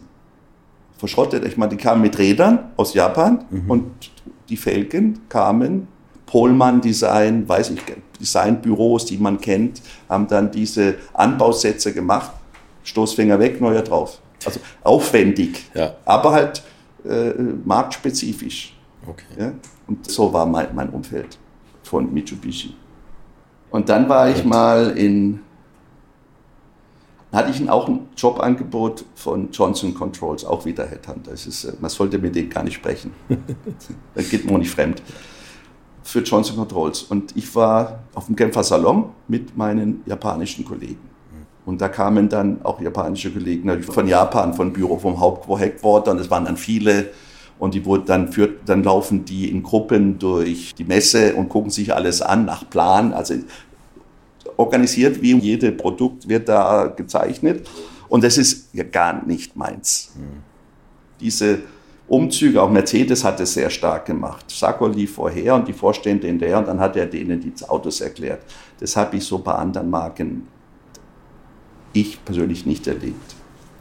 Vielleicht wollte, ich weiß es auch nicht warum, aber das war dort bei Mitsubishi so. Ja. Auf jeden Fall waren wir da im Hotel, Hotel Moritz oder so, direkt am Café de Paris. Es hat geschifft und geregnet. Und dann hieß es, wir gehen Abendessen. Nichts reserviert. Zwölf oder dreizehn Kollegen aus Trepur und, und Japan. Da dachte ich, Hildeband, Hildeband. Wenn du jetzt da losgehst, musst du ein Restaurant suchen. In Genf am Pressetag. Aussichtslos. Und dann läufst du durch den Regen. Ja, ich bin rund, habe mich entschuldigt, mir geht's nicht gut. Ich bleibe im Hotel die finden eh was zum Essen. Da habe ich keine Angst gehabt. Ich habe mir also nicht schlecht gefühlt. Bin aufs Zimmer, habe Fernseher angeschaltet, raus als Geschichten. Aber Hunger hast du doch. Hunger hast du doch. Runtergegangen, Café de Paris war ja der Platz, wo man sich in Genf getroffen hat, ja, jedes Jahr lang, wo die Designer saßen, wo man, wo es nur ein Essen gibt, äh, Entrecot, Café de Paris mit Pommes, ja, war voll. Und war auch keiner drin, den ich kannte, wo ich mich dazu hätte quetschen können. Und dann bin ich weitergelaufen, dann war da ein, ein mexikanisches Lokal. Äh, es zwar kulturbanausig in Genf mexikanisch zu essen, aber da bin ich dann rein. Da saß Chris Bengel. Allein am Tisch, hatte schon gegessen, der Tisch war abgeräumt, haben wir gesagt, ja. Und wir kannten uns ja, von, wir kannten uns ja schon lange. Ja, eben, genau, ja. Dann habe ich gesagt, Chris, ich habe ein Angebot von Johnson Controls, das mit Mitsubishi, dann bin ich wieder in Düsseldorf. Also der Vorteil wäre gewesen, ich hatte eine Freundin in Düsseldorf, ich hatte eine Wohnung, ich hatte einen Sohn, Johnson Controls ist um die Ecke, Geld ist dann egal, ist dann, war eh gut. Ja. Beim Lieferanten war ich ja schon mal. Was meinst du? Also als Freund, als Freund. Er sagte, Gerd, du brauchst nicht zu Johnson Controls. Wir haben einen Job für dich. Wir suchen was für Mini. Mini holen wir zurück nach München. Damals war ja Mini noch bei Rover angesiedelt. Mhm. Und das Design kam zwar aus München teilweise, das hat Frank Stephenson gemacht und der war dort abgestellt und das wurde dann in, Engl in, in England entworfen, das Interieur. Und das ganze Projekt war ja dort. Ja. Ah, habe ich mich gefreut. Also, ist ja eine einfache Entscheidung. Wieder zu BMW zurück, riskanteste, super Chef, der hat mir immer geholfen. Also auch wieder eines dieser Glücksfälle im Leben, muss ich sagen. War immer äh, sehr, sehr, sehr großzügig. Und äh, so verblieben wir. Und dann gab es auch mal ein, ein, ich glaube, ein erstes Gespräch, Personalabteilung. Und dann, eben, das war im März, Genf ist ja im März. Und im Juni schalte ich das Fernseher an. Rover wurde verkauft. BMW trennt sich von allen Rover-Marken, auch Mini. Also Job weg. Hm. Und das hat Chris auch gesagt, jetzt haben wir den Mini verkauft, jetzt brauchen wir dich ja nicht mehr. Ja, ja das Schicksal ist halt so, ich hatte ja einen Job. Und dann, glaube ich, drei oder vier Wochen später wurde, war wieder Nachrichten. Ja. Ich habe damals noch Nachrichten geguckt, heute lasse ich das lieber. Rover wurde für einen Euro verkauft, aber die Marke Mini wird behalten. Als Job. aber ich hatte schon bei Johnson Controls unterschrieben und gearbeitet. Da hatten Sie schon unterschrieben? Ja. ja. ja Klar, weil der Job war ja weg. Ja. Aber das war die Zwischenzeit, waren zwei Wochen. Ja, das war nicht, das war drei, vier Monate. Ja, so, aber ich okay, hatte schon okay. unterschrieben, war schon da. Also, shit. Also, Chris hat, der Job war wieder da, ich habe auch mit Chris gesprochen, gab auch die mit Personalabteilung und so. Aber ich war dann dort und war natürlich hin und her gerissen. Und dann bin ich eines Morgens zur Arbeit gefahren. Ich weiß noch wie heute. Habe ihn Chris angerufen. Ist der Job noch da? Er sagt, bis morgen. Ja, der wollte natürlich auch nicht so hin und her wackeln mit mir. Ja, verständlich. Ja, bis morgen. Ich bin zur Arbeit gefahren, habe eine Reise gebucht nach München für den nächsten Tag und war um neun Personalbüro und unterschrieben und dann war ich. Ja, das, die Härten gibt es natürlich auch, also diese Unwägbarkeiten des Lebens. Pech, Glück und Glück und Pech, also alles zusammen. Ja. Und dann fing, ich glaube am 1. Januar 2000. Und genau das neue Jahrtausend fing mit, mit Mini an. Und zwar nicht in München, sondern es war die Detroit Motor Show, wo der Mini für Amerika vorgestellt worden ist. Und ich bin dann am 7. Januar 2000 von Düsseldorf direkt nach Detroit geflogen.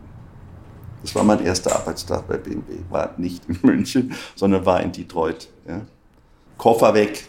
Alles, was in, in Detroit so passiert, wenn es schneit und alle. Also ich nur in Jeans und Pullover stinkig da waren. Und da war Kalbfeld noch bei, bei BMW. Und da sagte Gerd oder Hildebrand, damals haben wir uns noch nicht geduzt am ersten Tag, ja, dir was. Wir zahlen dir das. Ja? Und dann bin ich da äh, im Renaissance Center in so einen Laden gegangen und habe mir Zula noch Kürzen und so. Die machen das in Amerika, ist es ja einfacher mit ja. Kürzen, machen ja alle. Und dann hatte ich einen Anzug. und dann war ich bei BMW. Ja. So, so und, und, und, Aber der Mini war schon fertig designt. Sie waren, ja, ja. General Manager Mini Design. Das war die Aufgabe. Oder das war der, der also im Prinzip war ja das, äh, das, das Thema ja komplizierter. Der Mini war entwickelt und designt, also von BMW, aber auch mit dem englischen Hintergrund. Das sollte da ja produziert werden und, und, und Interiordesign und alles. Rover hatte ja eine eigene große Designabteilung, eine gute eigentlich. Aber das Auto war nicht fertig. Das, nachdem sich ja BMW von Rover getrennt hat und Mini behalten hat, wurde ja die ganzen Werkzeuge, das war ja alles schon vorbereitet. Mhm. Das wurde noch nicht produziert. Das lief erst im Mitte 2000 wurden die auf den Markt geschmissen. Also wurde dann nach Oxford, das Werk hat man behalten und hat dann das alles, der Dies war das damals, ja, der war Werksleiter, der hat in der Nacht- und Nebelaktion mit Lastwagen, haben sie die ganzen Zirkus, alles war ja verkauft. Und was minispezifisch war, hat er dies dann mit Lastwagen nach Oxford schicken lassen und hat das Werk aufgebaut. Es war ja eine halbe Ruine, das war eine englische Fabrik aus der Gründerzeit oder was weiß ich. Ja. Das Auto war zwar fertig im Entwurf, aber was halt gefehlt hat, dieser, dieser Peak-Faktor. Dort ein Clip, dort eine Leiste, ja. dort Qualität. Und dann, ich habe ja den Chris gefragt in diesem mexikanischen Lokal, du hast doch genug Designer. Wieso brauchst du mich? Ja. Weil du das kannst. Dieses tiefer gehen, an, also, dass da noch ein Clip hingehört und dass da noch ja, okay. eine Verbindung hingehört und ja. du siehst, ob der Linie läuft oder ja. äh, machst das noch und ich habe anderes zu tun. Ich brauche jemanden, der das macht. Mhm. Nicht aus Freundschaft, sondern ich brauche jemanden, der das Ding jetzt rettet. Weil das hat er ja dann bekommen, nachdem Mini wieder zurückkam mhm. aus der Rover-Masse war das ja sein Auftrag. Er war ja Markenchef für alle Marken, muss man auch mal sehen. Er ist verantwortlich für Mini, BMW und Rolls-Royce und Motorrad. Mhm hat eine Riesenaufgabe und, und, tolle Sachen gemacht. Also die Kritik, ich habe es ja gesehen, auch beim Reizle, der ihn da ein bisschen kritisiert hat. Nummer eins hat er ihn eingestellt, ist er selbst schuld. Und Nummer zwei ist es falsch. Mhm. Und Nummer drei hat er recht, natürlich ist er ein Motivierer, aber ist auch ein guter Designer. Ja? Also deshalb, und hat eine richtige Entscheidung getroffen, indem er sich den richtigen Mann geholt hat. Das, der dann zehn Jahre sogar ausgehalten hat. Das war mal der längste das der längste Job von ihm, ja, genau. Zusammenhängende Job. Ja. Volkswagen war halt zusammenhängend acht Jahre. Ja. Nur meine Kindheit war länger. und dann fing eben dieses ganze Projektmanagement wurde ja auch von England geholt. Das heißt also nicht nur die Designphase war pending, sondern auch die ganzen Entwicklungsleute waren alles zusammengewürfelte Leute.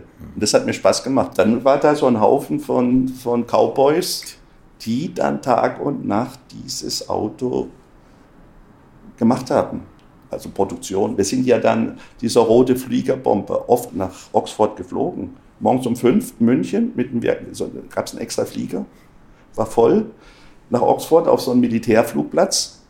Da standen dann die Herkules und die ganzen Falcon-Bombers rum und da durften wir landen und dann sind wir mit dem Bus ins Werk und haben praktisch hands-on aus einem guten Auto ein sehr gutes Auto gemacht. Ja. Das Design hat der Frank Stephenson gemacht im Exterior war fertig, der war mit beteiligt, der flog auch immer mit. Ja. Aber der war jetzt nicht dieser Pinkelige wie ich, ja, sondern der war das fürs Große, fürs Grobe. Ja, okay, okay. Muss, muss es auch geben. Ja. Das, ist, das Ehre, wem Ehre gebührt. Und dann haben wir den zum Laufen gebracht. Und das war eine super Erfahrung. Auch wieder Cowboy. Ja. Auch wieder so wie, wie Golf oder wie alle meine Projekte, also wie viele Projekte, die im Leben halt passieren.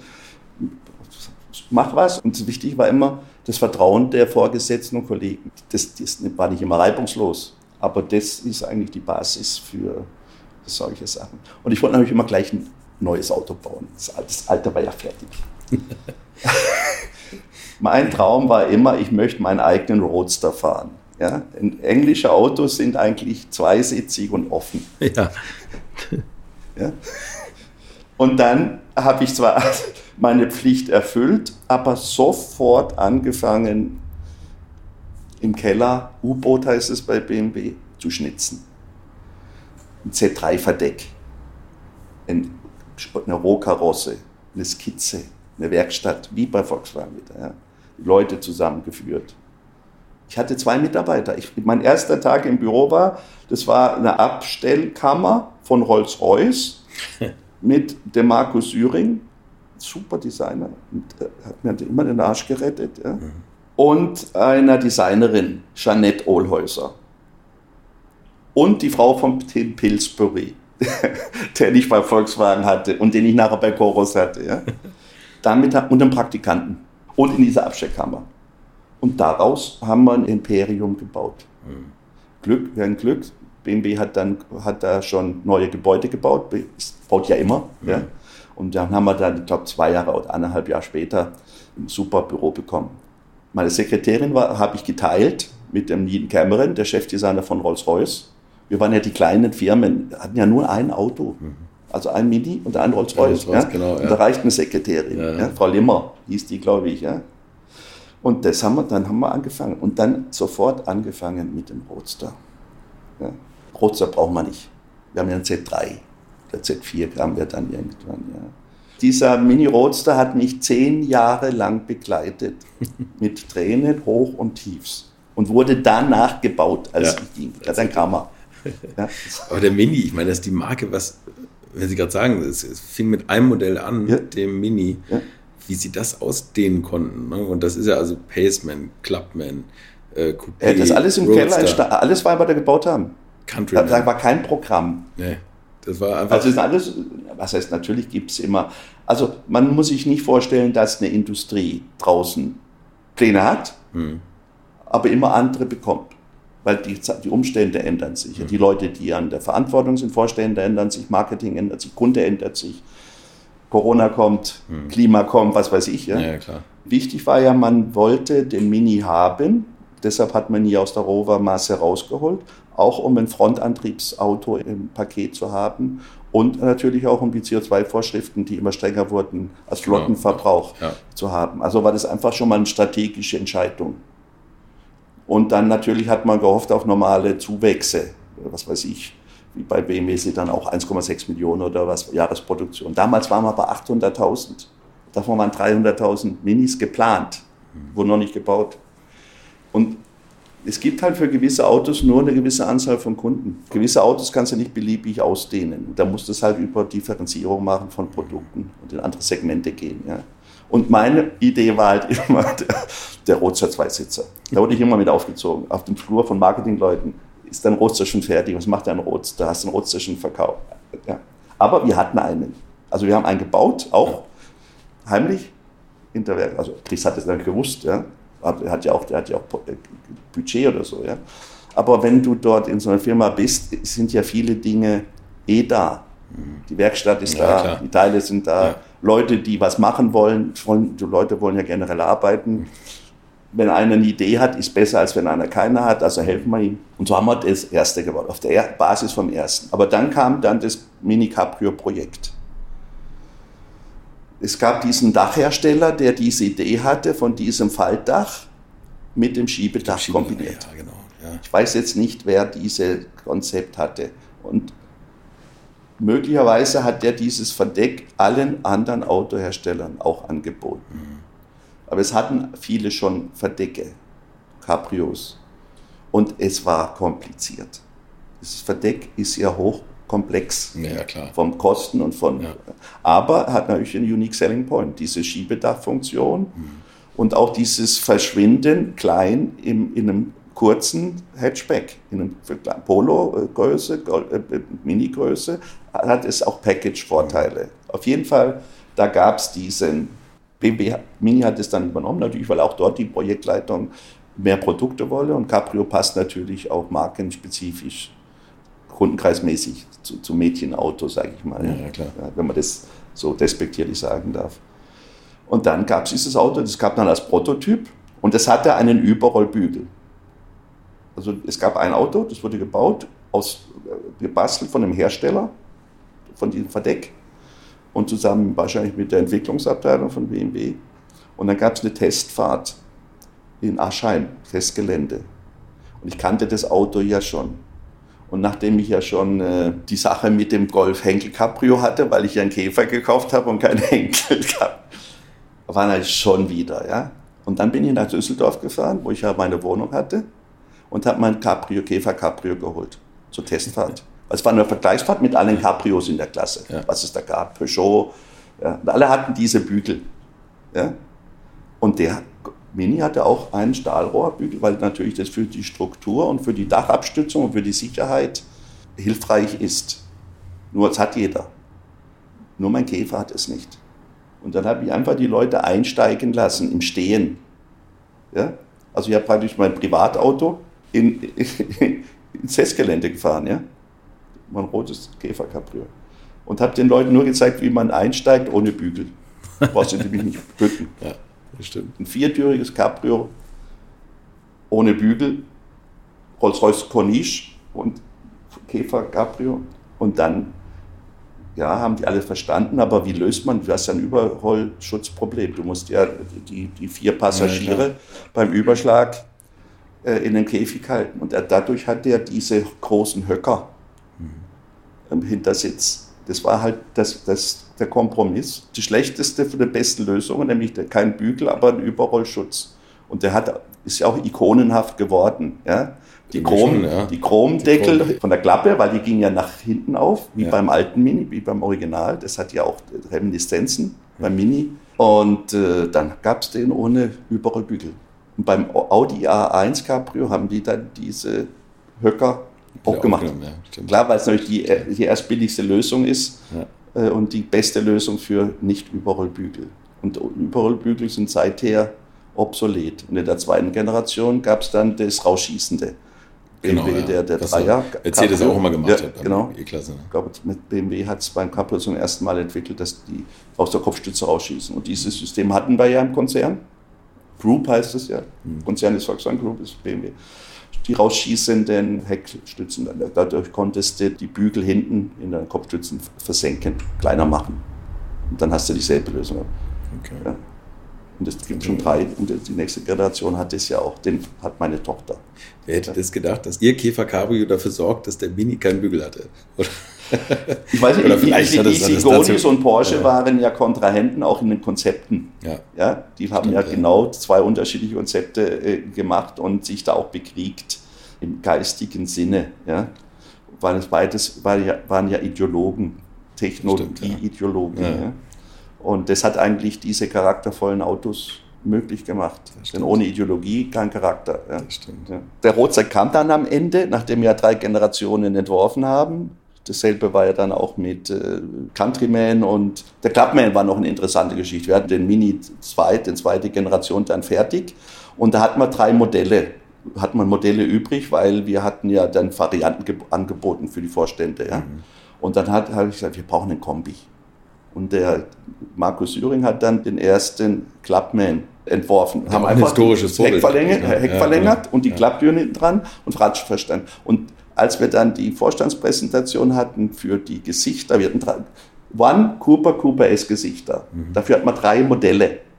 Aber hinten waren die alle gleich. Mhm. Aber bei einem haben wir diesen Clubman dran gebastelt, nebenher. Und den haben wir abgedeckt. In der Psychologie, wenn du was abdeckst, heben die Leute es auf. Und der Kalbfell war so neugierig, und da habe ich mich gut verstanden, ist leider auch bei einem Motorradunglück gestorben. Ja. Was ist denn das? Das machen wir. So schnell, wie der Clubman entschieden worden ist, ist mir noch nie ein Auto durchgerutscht. Bei einem Roadster habe ich dann zehn Jahre ge ge gelitten und der hat das Auto gesehen und so kam der Clubman. Der wurde dann verlängert, dass man, man hat auch dann ein größeres Auto gehabt äh, und diese Tür, Patent, kriege ich heute noch Geld dafür, weil es beim i3 auch dieselbe Tür gibt. Ja. Dieses Auf Nein, hinten, nein, die Seitentür. Ach so, es das- nur das eine Ding, diese Seitentür gibt, Ja, ne? ja, ja Komforteinstieg. Ja, genau. Weil die, man muss in der Türen tanken, das Auto durfte ja nichts kosten. Ja. Ja. Das teuerste war die Tür. Und die, die, die Leuchten und die Scharniere da hinten. Ja. Aber sonst war das ja vorne gleich. Ja. Also das schön- schönste Auto, muss ich ganz sagen. Ja. Countryman haben wir dann auch gemacht, war dann auf einmal eine, eine Kooperation mit Peugeot wollte man zuerst haben. Da blieb dann auch der Motor hängen für den Countryman. Und das war eigentlich auch, äh, ist meiner Meinung nach das schönste Auto, das ich gemacht habe, wenn ich das heute sehe. So einen weißen oder silbernen Countryman, noch super geputzt, als äh, Vierradantrieb und Cooper S. Das war dann die viertürige, die, der Sündenfall von Mini praktisch, weil Ja. es gab ja noch nie viertürige. Ja, genau. Und ein Riesenauto damals, optisch, wenn man es neben andere kleine Autos, heute ist es ein kleines Auto. heute fällt es nicht mehr auf. Ja, also, und das war auch eine super Zusammenarbeit mit Magna, wurde ja bei Magna entwickelt. Wir haben auch bei Chucharo dann äh, den Clubman, äh, die technische Entwicklung. Ja, hat, wir haben sehr viel extern gearbeitet, effizient. Zwar auf Kosten der Reisetätigkeit der einzelnen Mitarbeiter, aber doch äh, effizient, wo Kapazitäten waren. Damals gab es ja nicht so viel übermäßige Kapazitäten in den, Firmen. Wie finden Sie das denn, dass der Mini von Generation zu Generation wieder größer wird? Hätten Sie den gerne so klein noch weiter? Also oder? es, ist leider, es ist ja, ist ja leider eine, eine, bei allen Fahrzeugen passiert, auch beim Golf oder so. Ja, Ja. Wenn du heute einen Golf 3 siehst, der war, der war ja schon groß gegenüber dem Golf 1. Was für ein kleines Auto ist der auf der Autobahn? Da kriegst du Angst, dass der eine tot fährt oder drüber fährt, drüber rollt. Ja.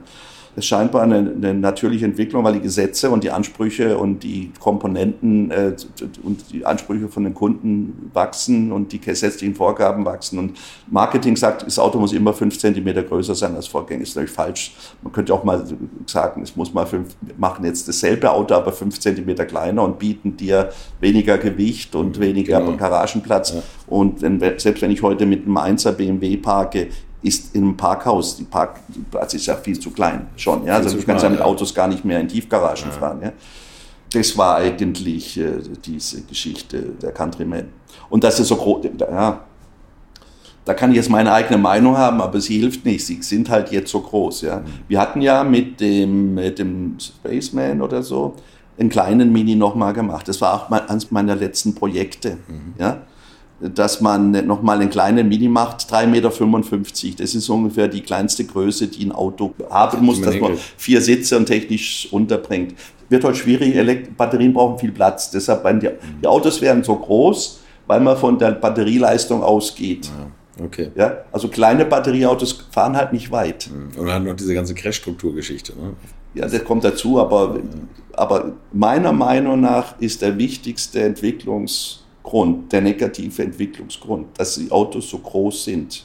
Idee die Idee oder auch die Mini vielleicht, ja, oder eigentlich alle Autos, weil die alle jetzt für Batterie ausgelegt werden und wahrscheinlich für 500 oder 600 Kilometer Reichweite. Dann kannst du das ganz einfach ausrechnen, wie groß eine Batterie sein muss. Breite Höhe, Leistung und dann hast du die großen Autos. Und das Gewicht. Natürlich, die Batterien sind auch schwer, weil die werden nie leer. Ein Tank wird irgendwann mal leer. Und 40 Liter in einem großen, kleinen oder mittleren Auto sind 40 Liter und dann kann der überall gleich hinfahren. Aber ich glaube, der Treiber für diese übergroßen Autos und dann auch Reifen ist die Last, die Größe der Batterien, die Leistung der Batterien. Und das bestimmt die Größe der Autos und nicht der Wunsch des Kunden nach einem kleinen Auto, hm. wie ein Yaris hm. oder ein Up, Volkswagen Up, ein Superauto. Ja, Wird alles wegsterben. Der kleine Smart. Ja, Smart, genau. Ja, Auto, ne? ja. Also das sind, sind die Gründe, wieso die Autos so groß werden. Und dann natürlich auch Marken, ich glaube, Mini und BMW 1er teilen sich heute auch Plattformen. Ich ja, fahre ja, ich fahr ja ein Mini, äh, ich fahre ja ein Mini, obwohl ich ein BMW 1er fahre, ja, weil die Antriebsstrang wird der gleiche sein. Ja, ja. Genau. Aber lange Rede, kurzer Sinn, nochmal zum Roadster, das ist mein Lieblingsprojekt. Dann am Ende ist er doch gekommen, weil irgendwann brauchte Oxford Stückzahlen. Wir brauchten 120.000 Autos, weil Produzierer oder Werksleiter sagen, ich habe die Kapazitäten, das muss ich bauen, ja. aber die, die Stückzahl von einem alten Auto nimmt euch ab. Wir müssen da noch eine Lücke füllen. Und da war dann meine Lücke. Nach zehn Jahren war da die Lücke, wie kriege ich 120.000 Autos? Und dann, der Roadster hätte aber keine 120.000 Autos gebracht weil das ist ja ein Nischenmarkt. Ja, Dann machen wir halt ein Coupé und Roadster. Dasselbe Auto, das ist dasselbe Auto mit Dach und ohne Dach. Und das Verdeck haben wir ja schon. Ja. Und so kam, so kam dieses Auto nochmal zu, zu Geltung. Ich habe immer noch keins. Ich habe nie Autos gefahren oder gekauft, an denen ich selbst mitgearbeitet habe. Nie, ich glaube keins. Weil dann sind, die sind ja dann schon vier oder fünf Jahre alt, man hat ja schon was Neues, ja. Ja, aber jetzt kann man doch rückblickend sagen, wäre das doch toll, sowas zu fahren. Ja, oder? aber ich habe zwei Käfer. Ja, ja, gut, das stimmt. Ich habe einen Audi ja. 80, also Konzernautos. Ich habe einen 1er BMW als Dienstwagen und ein Cabrio für meine Tochter. Und mein Sohn fährt auch ein Mini und die Mutter fährt ein Mini und die Mutter von der Tochter. Also wir haben so viele Autos zu Hause. Also nicht, Dann ich, ich, okay. nicht also Nein, ich brauche keine Autos, ich muss das nicht ja. in, in, Massen haben. Ja. Schön wäre es schon, aber ich glaube, das Coupé ist halt das schönere Auto, der Mini Coupé mit seiner Fliegendecke. Mhm. Ja. Aber äh, wo soll es? Nein, kann ja meine Autos gar nicht fahren. Das ist ja, ja das muss, muss nicht sein. Ja. Besitz macht es nicht unbedingt glücklich. Ja. Das, wenn ich sie sehe, bin ich immer froh zu haben. Das, das stimmt. Lassen Sie uns nochmal auf die chinesischen Jahre kommen. Chorus, was war das für eine Herausforderung? Auch wieder Zufall ich war ja dann schon 58. Mhm. Da fängt immer die Diskussion über Vorruhestand und äh, jetzt bist du schon zehn Jahre hier und was machst du jetzt und so weiter. Klar, die Diskussion gab es. Und ich hatte einen Freund von BMW, der bei McKinsey war. Und der hat äh, über Magna, Magna hat ja damals an Chorus gearbeitet, das wusste ich alles nicht, das war alles sehr geheim. Und der kannte mich gut und er sagt, du Gerd, ich kenne da den Volker Steinwascher. Für den arbeiten wir zurzeit von, von McKinsey. Der kam ehemals von VW, ne? Der das war ein Volk, ja, ja, ist, genau. wird dann pensioniert mit 63 und mhm. wurde dann von Idan Ofer, dem Besitzer oder Chef von Israel Chemical, der, der reichste Israeli, mit seinem Bruder zusammen. Der hat Geld investiert und der kannte den. Der Idan Ofer kannte den Steinwascher und der Idan Ofer als israelischer Geldinvestor wollte in China in die Autoindustrie einsteigen, was richtig war nur zu früh. Oder nicht lange ausgehalten. Ja, ja. Was richtig war. Und dann hat er den Steinwascher, kannte er durch Gespräche, als Piech hat ja mal in Israel Magnesium gekauft und das war der Besitzer der Magnesiumminen ist Idan Ofer. Okay. Und die Verhandlungen hat, hat Steinwascher geführt ja. und die kannten sich. Ja. Und so hat der Idan den Steinwascher angerufen, machst du mir das Geschäft. Mhm. Und dann natürlich, Steinwascher kannte das Autogeschäft. Der war Chef von Volkswagen Amerika und hat auch bei den Produkten mitgesprochen, beim Käfer, beim New Beetle und so weiter. Ja. Also hat sich das wiederholt. Und dann war er dort. Und der kannte das Autogeschäft und hat dann gesagt, Marketing und Businessplan lasse ich von McKinsey machen, Entwicklung von Magna und das Design von Giugiaro. Ganz klassisch. So kann man Autos bauen. Man braucht nichts Eigenes. Ja? Gibt Entwicklung. Magna kann Autos entwickeln. Dann hat er natürlich auch mit Lackierer, die, die, die ganzen äh, Dürl, Lackiererei, Fabrikbau. Du kannst alles kaufen. Du musst nichts selbst machen. Und das kann der Steinwascher. Super, super Chef gewesen. Also hochgradig super. Italdesign hat er die Autos entwerfen lassen. Italdesign hat die Coros entworfen. Eine Limousine, ein Hatchback und ein, Off, ein SUV. Also eine Marke mit drei Produkten, ganz logisch. Mhm. Partner war Cherry, 50-50. Jetzt aber Italdesign wurde dann gekauft vom Piech, von Volkswagen. Volkswagen hat Italdesign 2009 oder 10 gekauft, weil der Piech hat gesagt, ich möchte keinen hier haben, der für Chinesen Autos baut. Der hat die Gefahr der chinesischen Autoindustrie erkannt. Mhm. Dann kaufe ich Giugiaro. Kaufe ich Italdesign. Die arbeiten eh für uns. Dann ist es so ein Außenstudio wie in Kalifornien, wo die Volkswagen, oder in, in Spanien, wo was war, dazu gemacht worden ist, oder in Potsdam, oder es gab ja immer wieder Außenstudios. Und dann hat der Italdesign gekauft und hat gesagt, alle Chinesen, Verträge laufen aus keine Chinesen mehr Italdesign. Das ist meine Firma, das Volkswagen. Giugiaro war, war schon älter, der hat dann mit seinem Sohn sich selbstständig gemacht, der Giugiaro Design gegründet. Mhm. Ja. Der war aber noch da, als ich dann kam. Und dann hatte der Steinwascher kein Design mehr.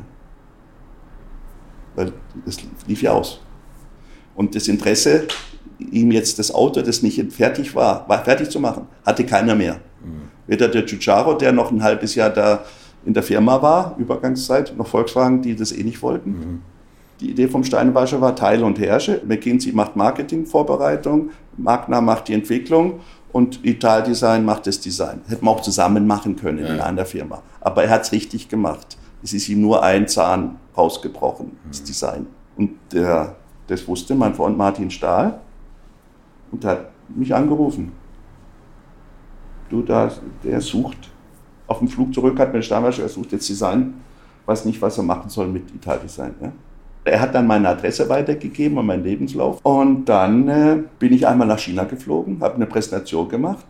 Und dann sind wir abends an Bund, haben Bier getrunken, hat mir einen Handschlag das Geld gesagt und hatte ich den Job.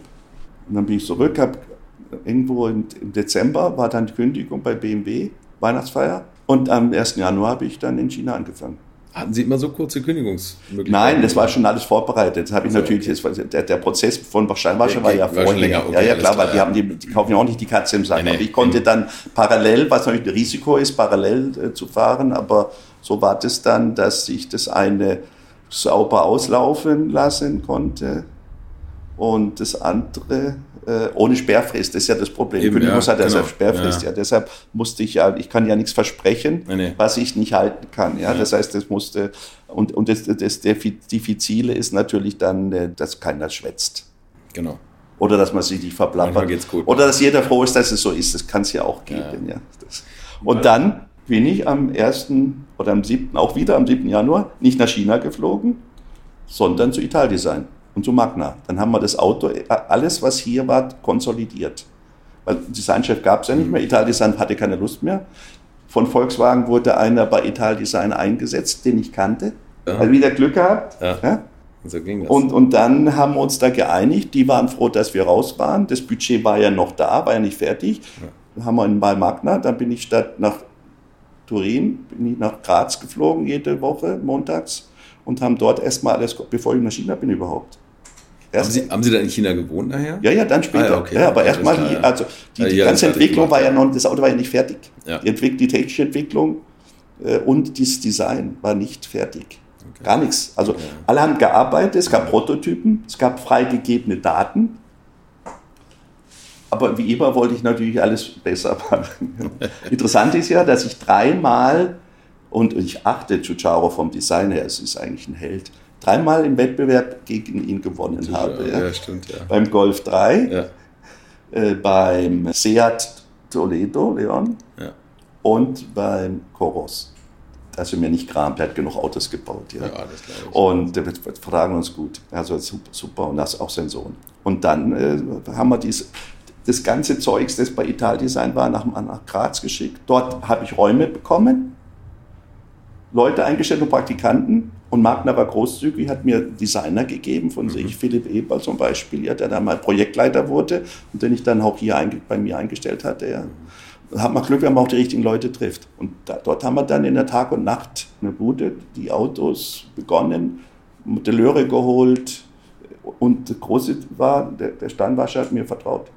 Weil der hätte ja auch sagen können, mach nichts, schick mir nichts, enter nichts, greif nichts kosten. Ja. Dann hast du verloren. Ja, also das wäre, das war, aber die großzügiges Denken habe ich vorher schon äh, erkannt in, in, den Gesprächen und da haben wir ein paar Mal telefoniert. Also das war alles easy, also wie normal, sage ich mal, ja.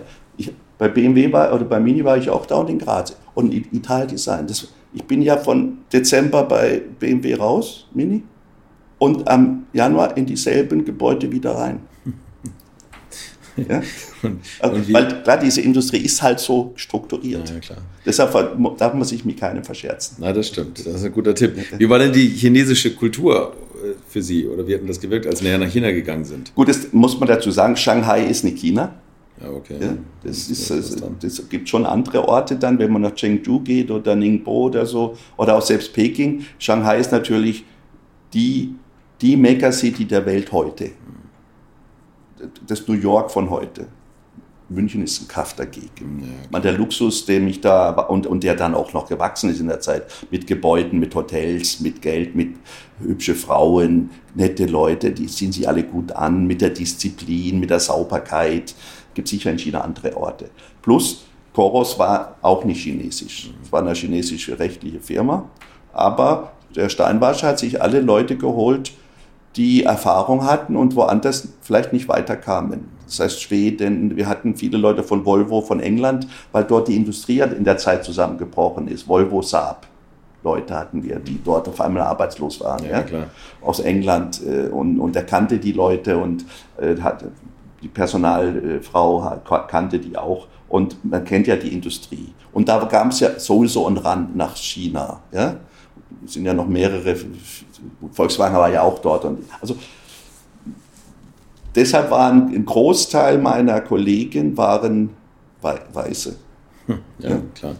Die Fabrik stand ja noch gar nicht. McKinsey war noch drin mit Kollegen und, und so war das sehr international. Mein Designteam war dann relativ schnell chinesisch, weil die Chinesen haben einen sehr hohen Stolz, dass sie an einer guten Adresse arbeiten wollten. Auch Steinwascher hat die richtig gemacht. IFC das, das, die Adresse IFC in Shanghai ist die erste Adresse, wo es gibt. Okay. Da beim Fernsehturm, ja. International Financial Center, diese zwei Hochhäuser, dort willst du arbeiten als okay. chinesischer Mitarbeiter. Wenn du das einem Freund sagst, ich arbeite im IFC, da waren HSBC, die großen Banken, die waren alle dort drin. Mhm. Wir hatten ein Stockwerk, nachher zwei dort. Teuer. Aber die Adresse hat, war richtig. Mhm. Nicht billig im Hinterhof. Nee, nee, klar, klar. Und dann haben sich alle beworben. Ja. Und so kam ich zu meinen Designern.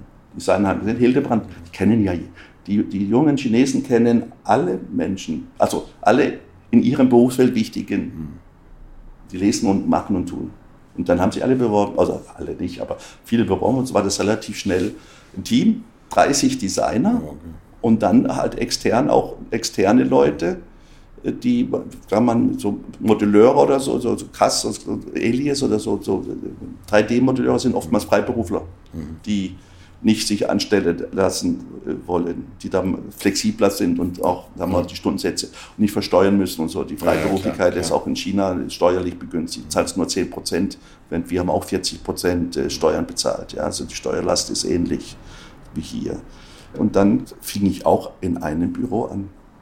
Als ich dann hier konsolidiert hatte. Magna lief, da waren es fünf oder sechs am Anfang, die mir Magna geliehen hatte. Natürlich bezahlt, weil die liefen dann auf dieses Budget von Koros, die sie hatten als Entwicklung. Dann war halt Entwicklung und Design in einem Gebäude. Und was, was für Modelle sollten Sie da anfänglich entwickeln? Also der Coros äh, äh, 3 und 5, also praktisch eine, eine Stufenhecklimousine und äh, ein SUV, also das klassische Und die hatte Chucharo ja schon entwickelt gehabt. Mhm. Aber natürlich Marketing wollte dann für den Hatchback einen kürzeren Radstand. Also alles so Dinge, die teuer sind und nur zur Differenzierung und nichts helfen. Ja. ja. Da habe ich dann konsolidiert mit selben Radstand, selben Türen. Das ging dann alles viel schneller. Also mein Wissen hat, hat dann auch dann natürlich, zum Glück habe ich da ja Erfahrung gehabt. Und die wurden alle drei entwickelt und gebaut und produziert. Und dann wurde die Firma verkauft. Und dann ist sie beendet worden. Die Firma wurde an einen Immobilienkonzern verkauft, weil die Immobilienbranche war eine Blase und wurde von der Regierung auch kritisch betrachtet, was passiert dort. Also mussten sich die oder dachten sich oder haben viele von diesen Immobilienfirmen sich noch ein zweites Standbein gemacht. Zum Beispiel unsere, die uns gekauft hat, dann bin ich dann aber weggegangen, hat gesagt, wir haben Immobilien, chinaweit, und die hatte noch eine Leasingfirma aus Finanz, so eine Art Bank und Versicherung. Wenn wir jetzt das Auto dazu haben, können wir Autohändler leasen und wir haben alles in einer Hand. Und wir verließen nur, weil das war, der, das war dann der Fehlgedanke. Da wir Leasing machen, machen wir nur Leasing. Mhm. Das war ein Verlieb, ja, ja? Okay.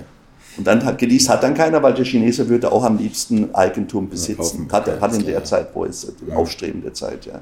Und dann haben die das gekauft und haben daraus äh, dann ist da nicht geleast worden und dann ist da nichts mehr gebaut worden. Und wenn du jetzt noch in Google guckst, stehen da die ganzen Autos auf der Halde. Ja. Das war, ist, ist eigentlich traurig. Aber es ist halt Struggle for Life, Darwin, äh, Kulturdarwinismus oder Design-Darwinismus. so ist es manchmal, ja. ja. Genau. Äh, da, haben ja, da gab es ja hunderte von Firmen. Ja. ja. BYD haben wir damals belächelt. Ja. So, und jetzt? Ja. Volkswagen kauft jetzt X-Pain. Also man sieht ja auch, das ist eine Riese. Die Japaner haben es geschafft, die Koreaner haben es geschafft und die Chinesen sind 10 oder 20 Mal größer als Japaner und Koreaner zusammen. Wieso sollen die es nicht schaffen? Die chinesischen Autofirmen haben hier überall schon Showrooms. Ja, natürlich. Allein die Abnahmemengen im eigenen ja, Land ja, sind ja immens. Das merkt ja gerade VW schmerzhaft. Aber vor allem haben sie natürlich eins. Sie haben den absoluten Willen der Herrschaft. Mhm. Die wollen ihre Kulturscharten aus dem Kolonialzeit auswetzen diese Erniedrigung vom letzten angefangenen Jahrhundert. Tod der Kaiserin oder die Kaiserreiche abgeschafft, die Kolonialzeit, Opiumkrieg, das haben die nicht vergessen. Und jetzt haben sie die Macht und dann haben sie natürlich Kulturrevolution und die ganzen Kriege, die, der Zweite Weltkrieg, der ja China zerstört hat mit, mit Japanern, dann die Kulturrevolution, der große, der, der lange Marsch, äh, der große Sprung mit der ganzen äh, Abholzung der Wälder. Die haben ja viele Fehler gemacht unter Mao und dann haben sie es konsolidiert und äh, Wohlstand. Äh, Wohlstand bedeutet Freiheit, hoffe ich. Also meine Leute haben es jetzt nicht äh, diktatorisch äh, bestimmt gefühlt. Und das ist eigentlich die Motivation, die uns fehlt heute. Deshalb zerfällt alles. Wir reden jeden Morgen von Wirtschaftseinbrüchen und Inflationsraten und Abwanderung, was weiß ich, 770 Milliarden oder 177 Milliarden investiert, investieren deutsche Firmen in Amerika und nur 11 Milliarden hier. Faktor 12. Hm. Selbstmord. Da müssen wir auch mal drüber nachdenken. Ne? Das ist ein Stolzfaktor, hat das. Die kämpfen dafür, dass sie die, diese automobile Herrschaft haben wollen. Das werden die einfach, weil sie sich als Ziel gesetzt haben, bekommen. Nicht, weil sie besser sind oder anders, sondern man muss sich Ziele setzen und das ist ihr Ziel. Und das werden sie leider oder zum Glück schaffen. Ja, weiß es nicht. Aber meine Kollegen, die bei mir gearbeitet haben von anderen Abteilungen, die sind noch Niederlassungsleiter in Indonesien, Werksleiter in Thailand. Ostasien haben die schon im Sack. Deutschland, da können die drumherum verkaufen. Ja. ja? Das also das ostasiatische, was wir so als Pacific Rim oder äh, indopazifischen äh, äh, geopolitischen Raum bezeichnen und dann noch zwei verrostete Fregatten hinschicken zum Bewachen von der Taiwanstraße. Die kaufen sich das. Die kaufen, die, die Kollegen, ich beneide sie alle, dass diese noch so jung sind und das machen können. mache das, die Thailand-Fabrik, Way, es ist durch. Also zehn Jahre und dann ist es, oder fünf, ist rum. Welches war Ihre Lieblingsstation? Immer die letzte. 35 Jahren, wirklich, tatsächlich die na, letzte. Na, ja, ich meine, da ist, hat man natürlich die, die längste oder die größte Erinnerung dran. Aber sagen wir mal, äh, natürlich, je weiter es weg ist, je schöner erinnert man sich dran. Wenn man jung ist, ist das Privatleben auch noch wichtig. Bei Opel fing man morgens um sechs an und sind um drei nach Hause. Es gab keine flexible Arbeitszeit, sondern da musstest du um drei nach Hause. Da hattest du dann auch Freizeit. Ja. ja die Gefangenschaft der flexiblen Arbeitszeit ist eine Katastrophe ja. zur Selbstausbeutung. Ja. Ich hatte um drei sind wir mit meiner Freundin ins Rheingau gefahren, ja, mit dem Cabrio. Ja, und das, und das ist halt eine schöne Zeit gewesen. Und bei Opel habe ich gelernt, ich war unschuldig, ich habe das alles geglaubt und gelernt, was es da gab. Und jeden Tag gab es was Neues. Und damals war Opel und Ford diese Designhäuser der Welt überhaupt. Ja, die haben das ja erfunden, amerikanische Styling-Erfindung. Und es war perfekt organisiert, war gut bezahlt damals, weil es gab kaum Designer. Ja, ich war glaub, einer der wenigen, die es damals gab. Heute ist es anders. Gut, ja. Ja. Und, und es war eine Mangelware und es war ein, von der Zeit her sicher die schönste, weil es am längsten weg ist. Und prägend war natürlich der Traveler Jet, weil das das erste Auto war, das ich in Unschuld gemacht habe und alles machen durfte, ja. ohne dass ich wusste, wie schwierig das war, sondern ich habe es einfach gemacht. Und sicherlich haben wir von, von, der, von der Prägung ist natürlich Koros, das sind meine Autos. Da kann ich vielleicht ganz ehrlich behaupten, habe ich gemacht. Mhm. Wobei ich das nicht sagen sollte, ja, weil es auch ein Team war. Ja. Ja. Aber bei allen anderen Autos war es natürlich schon in Strukturen, wo auch andere Einfluss genommen haben. Ja. Und deshalb sagen wir, ist sicherlich die bestimmtste Designsprache, obwohl Chucharo schon natürlich vorgearbeitet hat, wir haben die Türen übernehmen müssen oder so, ja, sind diese Chorus-Modelle.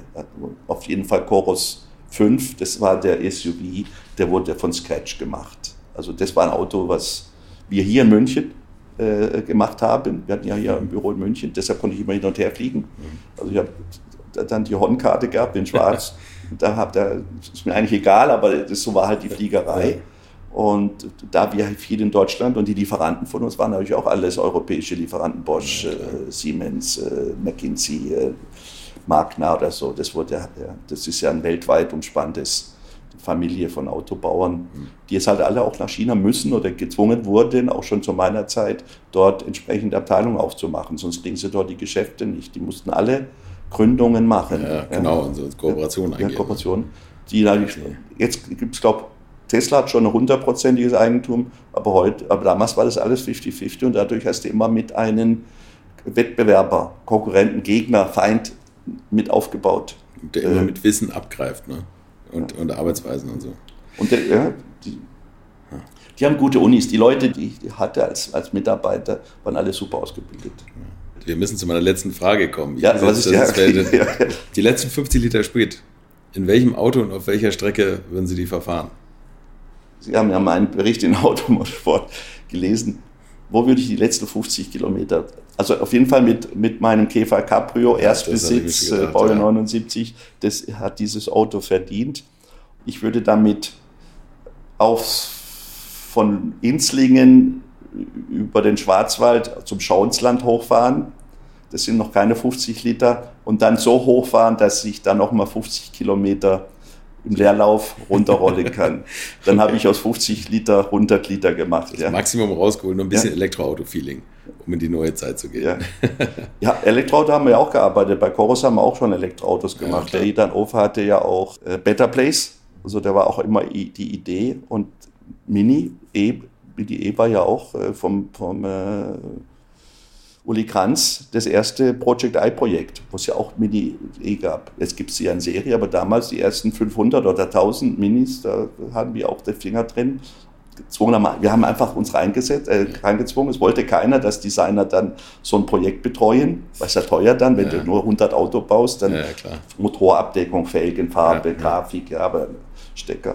Unser erstes Projekt bei, bei Mini war das Wasserstoff-Mini für 2001. 9-11 2001 am Tag des, der Bombardierung von, von World Trade Center, war die IAA. Und an dem Tag hat BMW den 7er Wasserstoff vorgestellt. Mhm. Und auch einen Mini-Wasserstoff. Ich glaube, der war technisch nicht umgebaut, aber grafisch hatten wir damals schon den Tankeinfüllstutzen von dem 7er übernommen, die ja, Grafik drumherum, ja, ja. weil es rundet das Ganze ab. 50 Liter Sprit oder 10 Kilo Wasserstoff.